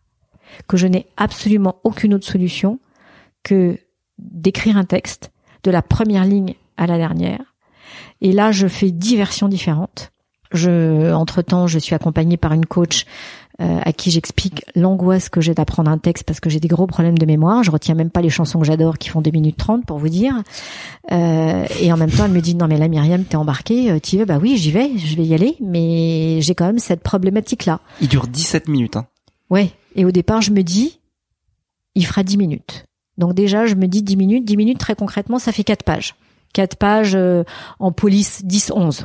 Donc euh, voilà, pour vous dire. Apprendre 4 pages, c'est énorme pour moi. Mais ce qui est incroyable, parce qu'on se rend pas compte, mais c'est que entre ce que vous écrivez, parce que j'ai une écriture assez facile, et le fait de l'apprendre par cœur, il y a votre cerveau qui retient des choses et, et- et des choses qu'il ne retient pas. Donc je me rends compte que le, le- au moment où je pense que j'ai écrit mon texte, que je le tiens bien, en fait, je n'arrive pas à retenir des tas de phrases. Donc je suis obligée de réécrire à chaque fois pour que mon cerveau retienne des phrases qu'il va retenir. Mais ça, moi, je n'ai jamais fait ça de ma vie. Et du coup, je me retrouve en fait à exercer. Et je vous promets, une semaine avant, je ne connais toujours pas mon texte de 10 minutes. C'est-à-dire qu'en fait, je bug, je bug. Et nuit et jour, je le répète, J'ai ma fille qui a été super, qui, a, qui m'a exercé, qui se foutait de ma gueule d'ailleurs, elle était morte de rire. Je suis allée voir une coach comédienne. Je suis allée voir euh, ma coach plusieurs fois euh, pour qu'elle me. T'as beaucoup de coachs. j'ai Ah non, mais j'ai beaucoup de coachs, mais des coachs, la terre entière m'a coaché. Voilà. Euh, j'ai, j'ai je me suis exercée sur un parking. Et puis une semaine avant, ça y est, je tiens mon texte. Euh, j'ai ma fille qui vient avec une amie. Euh, elle voulait venir m'écouter à Grenoble et puis euh, elle peut pas venir. Et du coup, je lui ai dit, bah si tu veux, je vais te le faire en live. Sparring partner. Voilà. Style. M'a dit, je vais, je lui dis, je vais te le faire en live. Et là, le moment incroyable que je vous partage parce que c'est tellement délicieux, ça c'est direct dans mon petit carnet. hein. C'est le moment où je délivre face à ces deux jeunes filles mon texte du début jusqu'à la fin et où je prends du plaisir. Et là, je comprends qu'il vient de se passer un truc énorme, Mmh, énorme. excellent. Je Et là, je fonce dans mon petit carnet. Je me souviens, j'ai écrit C'était toutes mes l'ingrédient sensations. qui te manquait. Tu ne prenais pas de plaisir jusque-là. il y avait un truc. Voilà. Et deux jours avant, j'ai une, une énième euh, répétition avec ma coach. Je suis assez à l'aise. J'arrive finger in the nose dans son cabinet. Et puis, je délivre mon truc et j'oublie l'essentiel. J'oublie du carnet. Le, quand même, le truc de fou. Hein. Et là, je suis totalement dépitée. Je, je me marre tellement la situation est risible. Parce que c'est vraiment ton truc, le petit Ah carnet. ouais. Quand même. J'en arrive à deux jours avant ma prestation, oublier l'essentiel qui est ce petit carnet. C'est quand même un truc de fou. Bah oui, c'est l'outil. Et là, je comprends en fait que euh, j'ai pas d'autre choix que de lâcher prise, parce que j'ai fait tout ce qu'il fallait. Inch'Allah. Et je me dis de toute façon maintenant je vais m'amuser. Et puis si jamais je bug, eh ben j'assumerai le fait que je bug. Et je suis très à l'aise avec cette idée. C'est toujours pareil de cette situation du pire que t'imagines. Ouais, d'accepter la Voilà. vulnérabilité. quoi. Voilà, c'est-à-dire qu'en gros, eh ben ouais, je dirais à la salle euh, que euh, j'ai un gros trou et que euh, j'ai pas de prompteur, que j'ai pas de souffleur, que j'ai un gros problème de mémoire et que bah, je suis désolée, que je fais ce que je peux, que là je vais continuer à improviser, mais que voilà, ça peut nous emmener, je sais pas. T'as encore visualisé worst case fois. C'est ça. Ouais, ouais. Et ça m'a libéré d'un truc énorme. Bon, il y a un truc super, c'est que t'avais ton carnet. Et en Tu fait, ne pouvais pas l'oublier. Et ouais, j'avais mon carnet dans les mains. Ah oui, c'est juste dans la vidéo, oui. pas. Pardon, Je au moment même. On spoil pas, vous allez, on, vous- Voilà. on vous donnera le lien. Et arrive ce, ce jour magique où, euh, où une minute avant, j'ai un trou noir. Avant de rentrer, hein, sur Avant de scène. rentrer sur scène. Ah bah, c'est la totale, c'est le track, là. Ouais. Et là, je me dis, ok, tu n'as pas d'autre choix. J'appelle mon ami la confiance. Allô, la confiance. Et je dis Je suis parti en vacances. Non, c'est bon, non, c'est à toi de jouer. Et je monte sur scène. Il y a un truc qui se casse ta gueule devant mon passage. Ah, il y a un Euh, élément extérieur. Et- Exactement. Je me retourne vers la salle entière parce que euh, je comprends pas ce qui se passe et la salle me voit perturbée. Et ça a complètement. Euh, Et ta réaction, elle a, elle a créé le dots, le lien. Exactement. Le lien a été créé et l'histoire a démarré. Et j'ai vécu un moment absolument incroyable. J'ai envie de la revoir maintenant la vidéo parce que j'ai eu le privilège de la, de la voir avant. Maintenant, maintenant- tu sais tous les coups. Et maintenant que, que tu que as raconté ça, je peux pouvoir la revoir en Ouais. disant ah il se jouait ça, ça, ça. ça. Exactement. Donc un moment incroyable. Et que dirais-tu à quelqu'un qui est euh, peut-être un peu fatigué, euh, que qui vit peut-être dans un certain confort, qu'il a peut-être euh, durement gagné, euh, et que euh, faire ce travail de remise en question, de changer ses idées, de peut-être changer un, un, un équilibre qu'il a trouvé, qu'il l'a maintenu, qui, qui, qui le maintient, qui peut-être à défaut d'être euh, parfait ou 100% aligné, parce que peut-être que l'alignement peut aussi devenir une sorte de dictature, hein, de truc ab- absolu à devoir atteindre. Tu dirais quoi à ces personnes qui se disent Oh, franchement laissez-moi tranquille quoi. J'ai juste, euh, je sais que tout n'est pas euh, tout tout n'est pas à 100% aligné, mais genre j'ai besoin de de me laisser vivre et de de pas constamment re... moi je moi je suis 100% de ton côté avec Mmh, l'histoire de mmh, mouvement et tout Mm. mais je peux aussi entendre le discours euh, bah j'ai compris des choses et genre euh, je vais de l'avant et je sais que j'ai pas tout pigé mais euh, tant pis quoi. Bah déjà, tu penses bien que j'accueille et en même temps, il y a quelque chose de très important dans ce que tu dis quand tu parles de la dictature de l'alignement. Et c'est là où je pense qu'on ne parle pas de la même chose. L'alignement n'est pas ce que l'autre considère pour toi. L'alignement, c'est un ressenti intérieur de toi à toi. C'est toi qui ressens la douceur d'être aligné. Ça n'est en aucun cas une injonction, c'est simplement une douceur. Hmm. Donc moi je dis, il n'y a pas de mal à se faire du bien, bien au contraire, euh, j'invite le monde à se faire du bien. Voilà. Mais inviter le monde à se faire du bien ne veut pas dire que tout va être facile. Mais en même temps, dans cette difficulté, t'apprends tellement de toi que ça te permet de franchir des étapes que tu n'imaginais même pas dans un espèce de confort qui, s'il t'énergise toujours, surtout tu n'en bouges pas, c'est que tu es sur une plateforme délicieuse et qu'il faut que tu la goûtes. Euh, si en revanche ça ne t'énergise plus, c'est-à-dire que tu n'as pas entre guillemets le sentiment que tes journées, euh, que tes moments euh, ou que tes journées ne sont pas remplies ou en tout cas qu'il y a plus de moments qui te mettent en joie, là je te dis, c'est des signaux qui t'indiquent non pas que tu vis quelque chose de terrible, mais que tu es prêt, tu es prête éventuellement à t'écouter pour ouvrir un autre chemin. Voilà ce que ça dit. Après, le temps que tu mettras, c'est le tien. Personne n'a à te juger. Il n'y a aucune injonction à l'alignement. Il y a simplement une douceur d'aller vers si on en a envie et que c'est possible. Moi, c'est plus une porte que j'ouvre. Hmm. Une porte dans un monde qui a tendance à tout refermer parce que la peur a submergé nos esprits. Et moi, je dis ouvrons notre cœur parce que si on ouvre notre cœur, alors on est on est vers soi. Et être vers soi, c'est un puissant fond de délices. Voilà, de découverte. Et si tu te remplis de toi, alors je pense que dans ces moments d'incertitude, dans ces moments d'angoisse, dans ces moments d'inconnu, tu es mieux équipé que la moyenne. Voilà ce que je pense. Et je pense que pour les générations qui viennent, c'est très important de pouvoir leur transmettre ça. Voilà. Et d'ailleurs, je pense qu'ils vont le recevoir 5 sur 5 parce qu'encore une fois, on revient à l'origine. Un enfant, il, est totalement connecté à ça. Donc, euh, même pour les, jeunes parents, je dis, mais oh, c'est trop bon, quoi. Si vous arrivez à être dans cette énergie pour vous et pour vos enfants, mais quel cadeau Quel cadeau C'est énorme. Alors, à contrario, on a l'alignement absolu, c'est-à-dire vraiment euh, être 100% lié. Ça, on le voit vraiment, par exemple, avec le, le- la question de l'éco l'éco-conscience en fait, qui, qui Oui. est très important en ce moment. On l'a vu ces derniers jours avec des pics de chaleur de fou. On est retombé de 20 degrés, enfin un truc de dingue. Et euh, donc forcément, ça entraîne aussi des radicalisations. Et, euh, et dans certains domaines, l'alignement absolu euh, est, est devenu vraiment un, un, un fer de lance. Quoi, c'est c'est important de pas de pas dévier de la trajectoire. Dans notre euh, situation de, de créateur, il y a des questionnements en fait qui viennent justement euh, survitaminer l'alignement. Mais quels, quels en sont les risques? Quels sont les dangers en fait d'être, d'être- de vouloir être absolument aligné? Est-ce qu'on passe pas justement à côté de ce qu'on disait tout à l'heure, la capacité d'aller de bord à bord, de, de passer par des chemins de traverse? Si on conserve cet horizon, Moi, je pense qu'il ne faut surtout pas se mettre un objectif d'alignement. ça devient un enjeu, c'est ça que tu veux dire Et les enjeux Non, je parle même ouais. d'un objectif dans le moyen, sens pas une où un, fin. voilà, Ouais, exactement. Ce qui me gêne avec la notion d'objectif, c'est qu'on se doit de l'atteindre, donc ça devient une pression telle qu'on se met sur les épaules, un peu comme le yoga, tu sais, euh, tu dis il faut faire du yoga ou de la méditation parce que ça va te faire du bien, puis que t'essayes et puis t'y arrives pas. Et là, tu te rends compte qu'en fait, le fait de ne pas y arriver est encore pire que euh, le moment où tu euh, n'en faisais pas, où tu ne savais même pas que ça existait, parce que là, tout d'un coup, tu te rajoutes une injonction supplémentaire et un poids supplémentaire, c'est que tu n'arrives pas à méditer. Donc, ne pas arriver à être aligné, c'est, tu vois, je, je sais pas comment t'expliquer, c'est pas possible. En revanche, ce que j'ai envie de dire à euh, vous, tous les créateurs et les créatrices, qui avez cette sensibilité, sans doute plus déployée que la moyenne, écoutez-vous. Écoutez-vous, écoutez en fait ce corps qui vous parle, écoutez euh, ce cœur qui vous parle, produisez, euh, allez exprimer vos besoins, allez rencontrer les entreprises, allez être force de proposition parce que le monde a besoin de votre souffle. Voilà. Moi, c'est de ça dont je parle.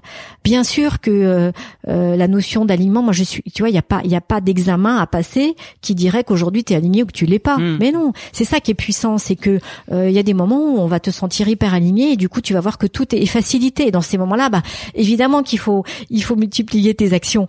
Euh, moi, il y a, tu vois, le mois de juin par exemple, ça a été un truc de fou. Depuis le début juin, là, euh, je te dis pas toutes les portes qui sont ouvertes, mais c'est un truc de dingue.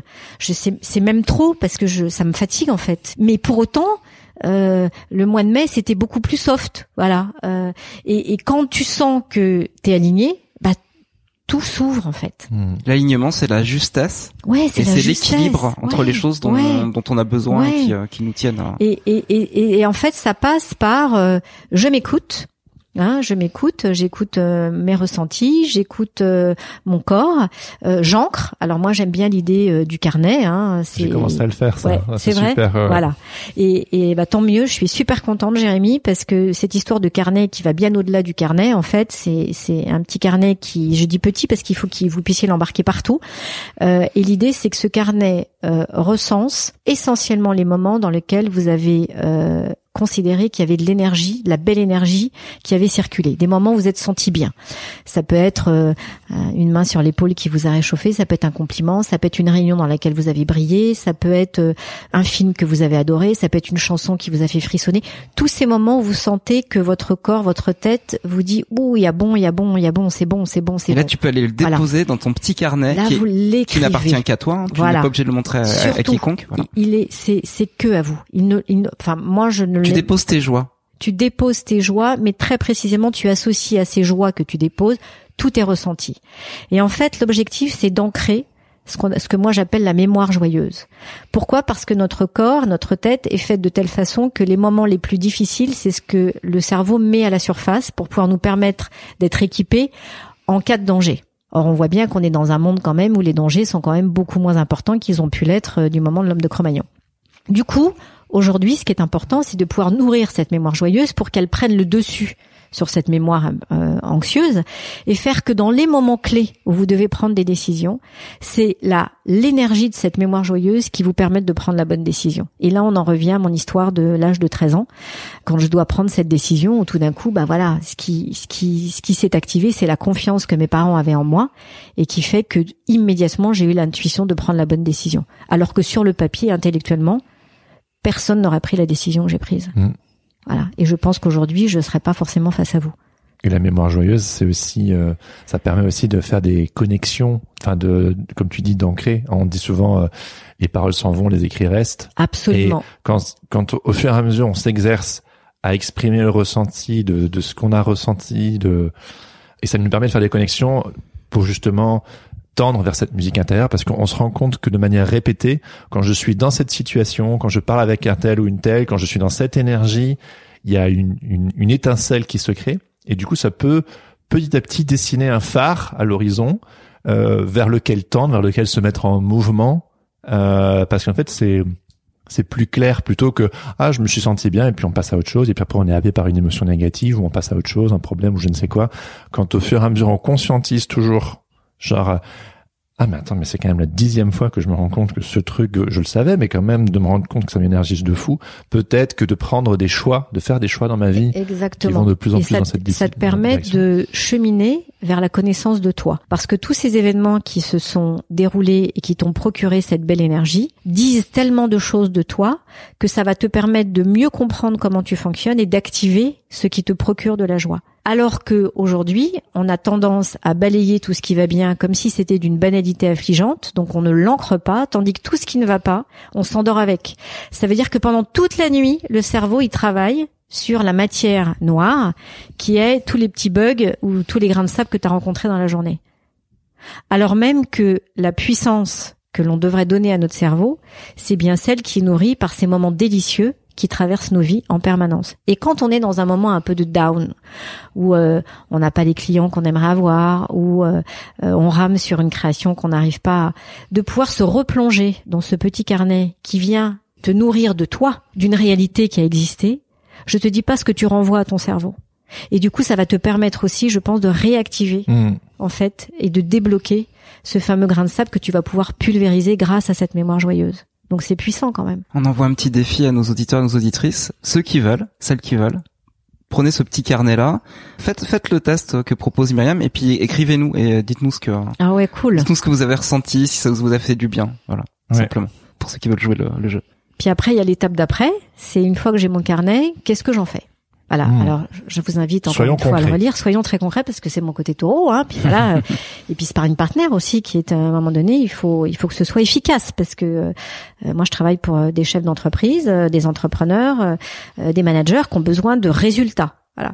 et très concrètement, ce que moi je trouve intéressant de faire, et c'est là où la notion d'ensemble et de sparring partner est importante, c'est une fois que vos besoins sont peut-être plus clairs, c'est de pouvoir les exprimer et les exprimer à blanc vis-à-vis d'un sparring partner qui va accueillir et qui va réagir à tout ça pour savoir peut-être et vous aider euh, à comment je le dis, comment je chemine vers l'autre, qui peut être un client, qui peut être un prospect, qui peut être euh, euh, même éventuellement un futur associé, comment je vais vers cette personne pour pouvoir lui proposer en fait ce que mon cœur me dit de juste, d'aligné et que j'ai envie de proposer pour que en gros ça fasse aussi sens pour lui.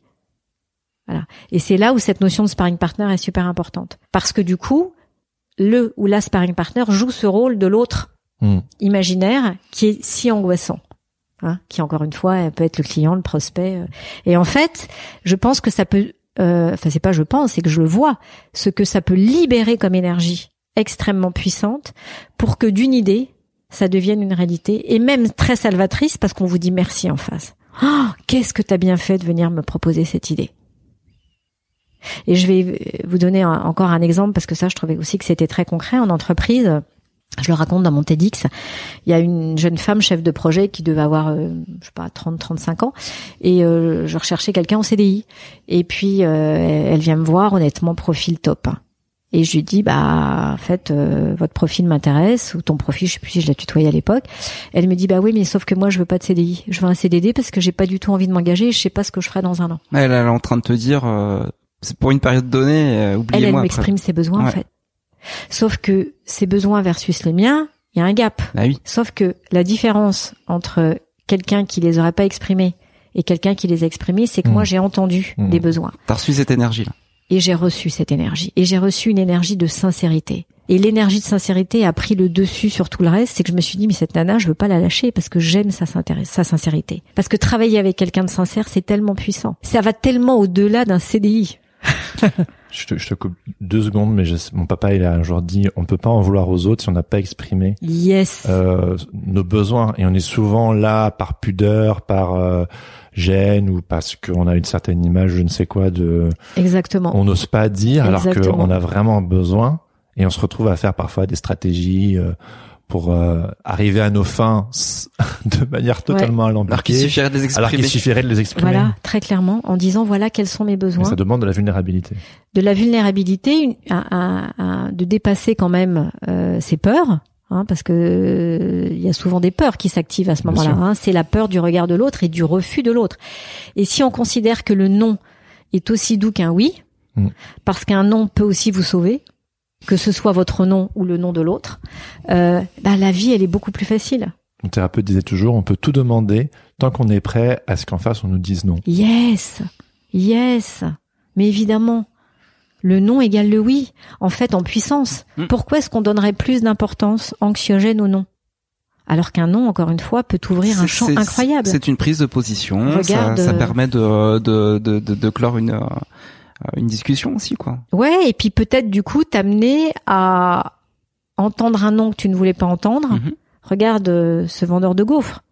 Hmm, oui. Ce nom fut un oui à ton à ton projet, un oui à 100% à ton projet. C'est vrai, j'ai notamment lancé Sens Créatif euh, suite à ce nom. Et eh ben voilà. Ah, voilà. Et pour boucler l'histoire, donc finalement cette collaboration, on fait des arcs narratifs, on fait des super. Alors là, là c'est du Georges Perec là ce qu'on est en train de faire. Mais du coup, euh, cette collaboratrice, tu lui as dit oui.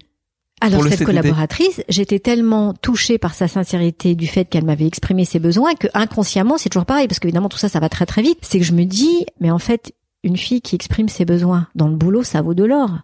Parce que ça veut dire qu'elle est en capacité d'exprimer les besoins de l'entreprise à l'extérieur. Ça veut dire que la relation et la communication, la qualité de la relation que nous aurons sera d'une fluidité parfaite parce qu'en plus moi je suis dans cet état aussi d'exprimer ses besoins. Je vous cache pas que quand elle m'a dit je veux pas, je me suis dit elle est gonflée. Euh, j'ai toujours été claire en disant que c'était un CDI. Qu'est-ce qu'elle vient me faire perdre mon temps? Mais c'est la même situation. Mais elle a fait la même chose que toi. elle a fait la même chose que toi. Tu t'es retrouvé dans cet écho. Oui, exactement. Ça, et, et, et, et, du coup je lui ai dit oui. Et puis c'est elle, c'est elle l'année d'après qui revient me voir et qui me dit en fait Myriam, j'aimerais bien euh, passer en CDI. Et en fait on a bossé pendant dix ans ensemble et on s'est éclaté. Quelle morale C'est chouette, hein C'est super. Donc, si, si je résume un petit peu, euh, c'est d'abord apprendre à s'écouter. Oui. Ensuite, ancrer euh, ce qu'on, cette musique intérieure. Ce qui nous fait du bien. Ce qui nous fait du bien. Et ensuite, avoir un vis-à-vis. La tester, Oui. ouais, Genre, la euh, tester oui. avec quelqu'un. Évidemment, le sparring pa- partner, peut-être tout le monde ne passera pas ce, ce pas-là, mais en tout cas de de de- d'être dans une énergie la personne. de- de collective ou du moins d'avoir un vis-à-vis de d'avancer ensemble justement et D'oser d'arrêter. le de- déposer. Ouais. Voilà, oser le déposer. Mais nous, c'est ce qu'on fait, Jérémy. Hein, On est sparring partner. Mais tout le ouais, temps. tiens, allez, hop, high voilà. five, voilà. Mais- Mais mais ouais. complètement. Mais ouais. Complètement. Et puis je suis aussi passé par euh, par par, euh, par tes soins aussi, euh, Myriam. Et c'est vrai qu'il y avait ce- cet accompagnement là, ce, ce rôle de sparring partner, tu l'as très bien fait. Ça m'a ça m'a beaucoup aidé avant de rejoindre Jérémy euh, dans Ah, je l'aventure. te remercie. Mais, moi, que- ce qui, ce qui m'avait frappé quand on, on a travaillé ensemble, c'est euh, euh, à la fois à quel point tu étais prêt, à quel point tu étais très précis sur tes besoins, et du coup, on a été très efficace. Et je, je dis bien, on a été très efficace, parce que plus tu es clair sur tes besoins, c'est pour ça qu'il faut faire ce travail en amont d'écoute et Ah, de. Par contre, j'en avais voilà. besoin. Ça, Voilà. hein, ça, ça paraît comme ça, euh, avec super confiant. Exactement. Euh, qu'il y a juste besoin qu'on dise ouais, c'est bon, t'es, t'es, prêt. Non, non, mais pas du tout. J'étais pas du tout prêt. Et je me souviens quand t'es ressorti, euh, j'ai eu l'impression que euh, il y avait effectivement un, un caillou qui avait qui avait sauté quoi, j'ai un gros bouchon. Mm. Et c'était super parce que quand je vois ce que t'as réussi derrière à, mais ça c'est toi, c'est c'est c'est c'est toi qui as fait tout ça. Voilà. Moi je je n'ai fait que t'aider à accélérer ce processus. Ah, Voilà. complètement. Ça a bien fonctionné. Puis on, on en a parlé avec Jérémy. euh, ça a bien fonctionné aussi. Et c'est quelque chose qui est toujours en mouvement aussi. C'est-à-dire que autant on est un duo, autant on, on, on évolue aussi chacun individuellement.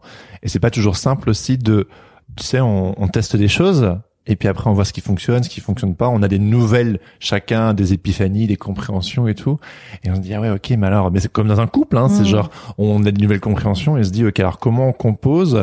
Et donc, il y a toujours aussi cette, eff- ce- ce- cette, cette vulnérabilité, cette ouverture vers l'autre de, écoute, euh, pas plus tard que hier, hein, Mm. ou avant-hier, je sais plus, on a partagé euh, un peu sorti de nulle part comme ça, où on s'est dit ben voilà, peut-être qu'en septembre j'a- j'aimerais ceci, j'aimerais cela, et où moi je me disais oh là là, on s'était quand même dit ça, mais il y a ça qui a changé en cours de route. Je sais, je parle de manière cryptique, mais c'est parce que c'est notre petite popote intérieure. et, et et quelque part, il faut oser, tu sais, aller vers l'autre en se disant voilà, écoute, j'aimerais ça, et comme dirait le tonton de, de Spider-Man, un grand pouvoir implique une grande responsabilité d'apprendre à mieux se connaître. Mhm. Euh, ça peut faire bouger des choses sur l'échiquier et on n'est souvent pas seul dans cet échiquier. Tu sais, on, on est, on est, Absolument. on, on peut être seul, on peut être en couple, on peut avoir une famille, on peut avoir un, un, un associé, une associée. Et je trouve que c'est une chose d'avoir des, comment j'appelle, des épiphanies.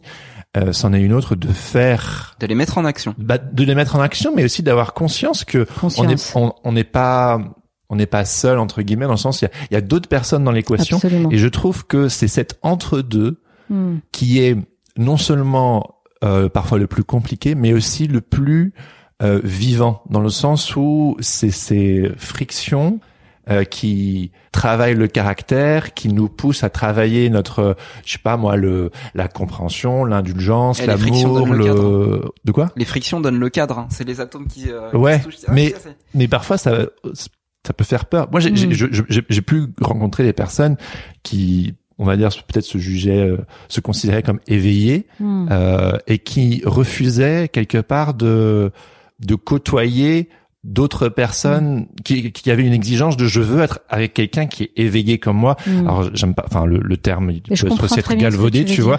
Et je me souviens que j'avais une grande compassion pour pour cette personne parce que elle se fermait à tellement d'opportunités parce que quelque part elle voulait pas moins que que ce qu'elle avait compris dans la vie. Alors que quand on fait société, quand on fait corps, quand on ben Pour descendre un peu. Ouais, enfin c'est juste c'est notre humanité, c'est notre, enfin, Mm. voilà, je- j'ai j'ai balancé un peu plein de trucs en même temps, mais Non, mais je, non seulement je partage, mais je, je, je trouve que c'est très puissant ce que tu dis parce que euh, je pense qu'aussi dans, dans le monde dans lequel on est, euh, en tant que parent, parce que je- j'aime bien quand même ce rôle de, tu vois, de, de parent avec les enfants, c'est que moi je vois à quel point mes enfants m'élèvent. Mm. À quel point leur vision est tellement différente de la mienne qu'elle élève la mienne. Euh, je suis pas toujours d'accord avec eux, Mm. mais le seul fait de pouvoir entendre, discuter, euh, écouter ce qu'ils ont à dire, euh, leur vision, moi m'ouvre un champ absolument incroyable. Mais ce que je trouve génial aussi, c'est que toi, en travaillant avec des dirigeants, et on le, on le, on le citait tout à l'heure, ce sont peut-être euh, plutôt nos aînés ou les dirigeants qui ont euh, les pépettes et qui ont quelque part euh, une certaine responsabilité. Enfin, énorme responsabilité. Oui, enfin nous aussi on a une responsabilité, mais ce que je veux dire c'est que quelque part, si si tu si tu les sensibilises toi, bon à ta mm. hauteur évidemment, hein, mais euh, c'est aussi nos clients. Hein. Bah voilà, c'est ça, c'est qu'en fait si eux saisissent et si la génération plus jeune, hein, je fais un peu des généralités, mais euh, fait ce travail, ça veut dire que justement tu favorises toi le dialogue entre ceux qui nous précèdent et qui font toujours le monde d'aujourd'hui et de demain et euh, cette génération d'autodidactes peut-être un peu qui a une meilleure qui a peut-être non pas une meilleure mais qui a, qui a une certaine conscience ou qui a en tout cas accès à une plus grande euh, conscience euh, par rapport aux, générations d'avant mais qui peut se sentir un peu flippé de faire le pas justement mmh. ce que tu disais mmh. de genre ok je comprends des choses j'entends ma musique intérieure mais comment je fais pour euh, voilà s'il y a plus de sensibilisation auprès de ces personnes là comme ce que tu fais tu favorises le ah, puis je vois bien qu'il y a de plus en plus de dirigeants qui font ce chemin. Alors, ce qui est marrant d'ailleurs, c'est que les dirigeants, ils viennent pas vraiment de leur propre initiative.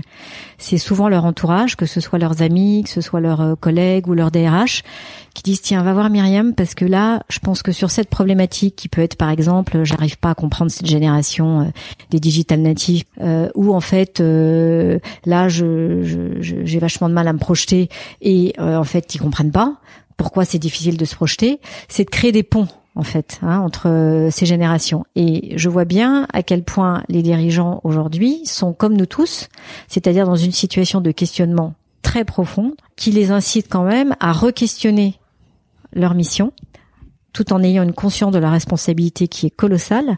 Mais moi, j'ai envie de dire aussi à tous ceux qui ne sont pas dirigeants, soyez indulgents. Mmh. Et dans cette indulgence, n'hésitez pas à leur dire de se faire accompagner. Pourquoi? Parce que les inciter à se faire accompagner, c'est aussi euh, je pense, du devoir des collaborateurs, qui est de dire à un dirigeant qui n'a pas été éduqué comme ça et qui est très seul dans sa tour d'ivoire, euh, parce que c'est aussi le monde qui l'a incité à diriger. Alors, ton euh, ta posture de sparring partner, t'a amené à, à devenir créatrice de contenu, notamment avec euh, le, le, podcast Conversation inattendue. Euh, Est-ce que tu pourrais nous, nous en parler, sachant que là, tu vas démarrer euh, une, une, deuxième saison et nous parler de, ta, de ton associé? Avec Caroline Delage, qui est journaliste et productrice et qui est une amie que j'ai rencontrée à Public Sénat, que j'aime énormément, qui fait beaucoup de documentaires euh, sur des problématiques de société, qui a une, une, une, une patte extrêmement fine et une envie de participer aussi euh, à ce monde.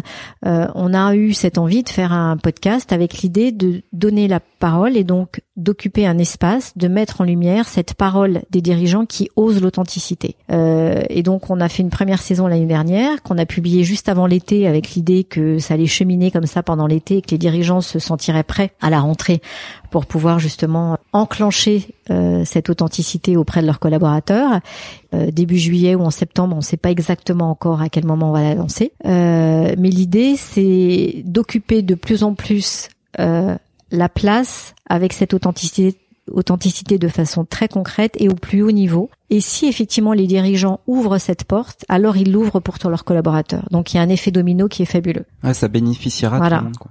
Et donc ça s'appelle Conversation inattendue et c'est sur toutes les plateformes classiques. Voilà, puis on vous invite à aller écouter les épisodes. c'est en tout cas des très très jolis moments. Trop cool. Mais c'est un petit peu le moment de la boîte à boxon, mon oh, ami. dis donc. oh là là là là. Eh, j'ai failli l'oublier ce matin. je suis retourné chez moi, je dis, il me manque quelque chose. Myriam, je te présente la boîte à boxon. En fait, on la propose à, à, chacun et chacune de nos oui, invités. j'ai écouté plusieurs fois. Ah bah, tu connais, ah, t'es pas surprise. Je connais le principe. Je sais, en revanche, qu'il y en a de moins en moins. Et oui, parce qu'à chaque, fois, elles disparaissent. Exactement, c'est ça. Donc tu vas en tirer une au sort et euh, on va voir sur quoi tu vas tomber. Il y a des, questions sur la transcendance, des questions sur le chaos et des questions sur la créativité. Alors. Et c'est la couleur qui euh, qui détermine. Alors, le vert, la transcendance. La transcendance. Ah bah c'est un beau thème pour toi. Alors, si tu devais connaître la vérité sur n'importe quoi. Ah là, t'as la possibilité de connaître la vérité sur absolument tout dans l'univers, mais il y a qu'une seule chose euh, ah, bah en particulier. Euh, c'est continuer à à bien comprendre, saisir, ressentir ma mission sur Terre. Voilà. Ton sens de la vie.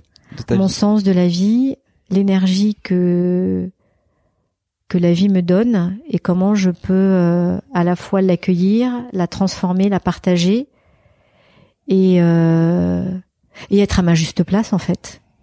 Voilà, le plus possible. Mais ça passe par ce, truc incroyable qui est de se remplir de soi et de d'accepter l'idée que les solutions elles sont en soi, elles sont pas chez les autres. En revanche, que les autres sont un allié, une alliée phénoménale. Tu entends ça, Fox Mulder? La vérité n'est pas ailleurs, elle est en toi. Merci beaucoup, Myriam. Quelle, quelle réponse de fin. Merci euh, pour, euh, pour ce temps. Bah, merci à vous. C'était Encore merci, Myriam. très chouette. Très, très joli moment. Merci à vous. À bientôt. Mais alors, Doc, toutes ces histoires sur les risques de modifier le futur, le continuum espace-temps, Ben, je me suis dit, on s'en balance.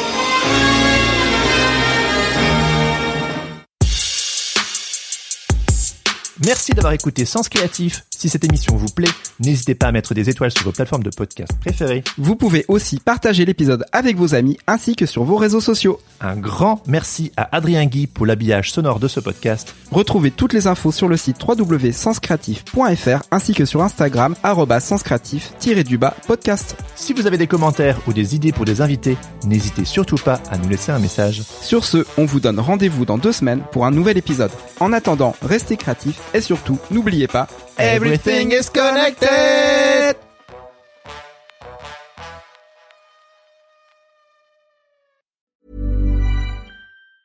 Planning for your next trip? Elevate your travel style with Quince. Quince has all the jet setting essentials you'll want for your next getaway, like European linen, premium luggage options, buttery soft Italian leather bags, and so much more. And it's all priced at 50 to 80% less than similar brands. Plus, Quince only works with factories that use safe and ethical manufacturing practices. Pack your bags with high-quality essentials you'll be wearing for vacations to come with Quince. Go to quince.com slash trip for free shipping and 365-day returns.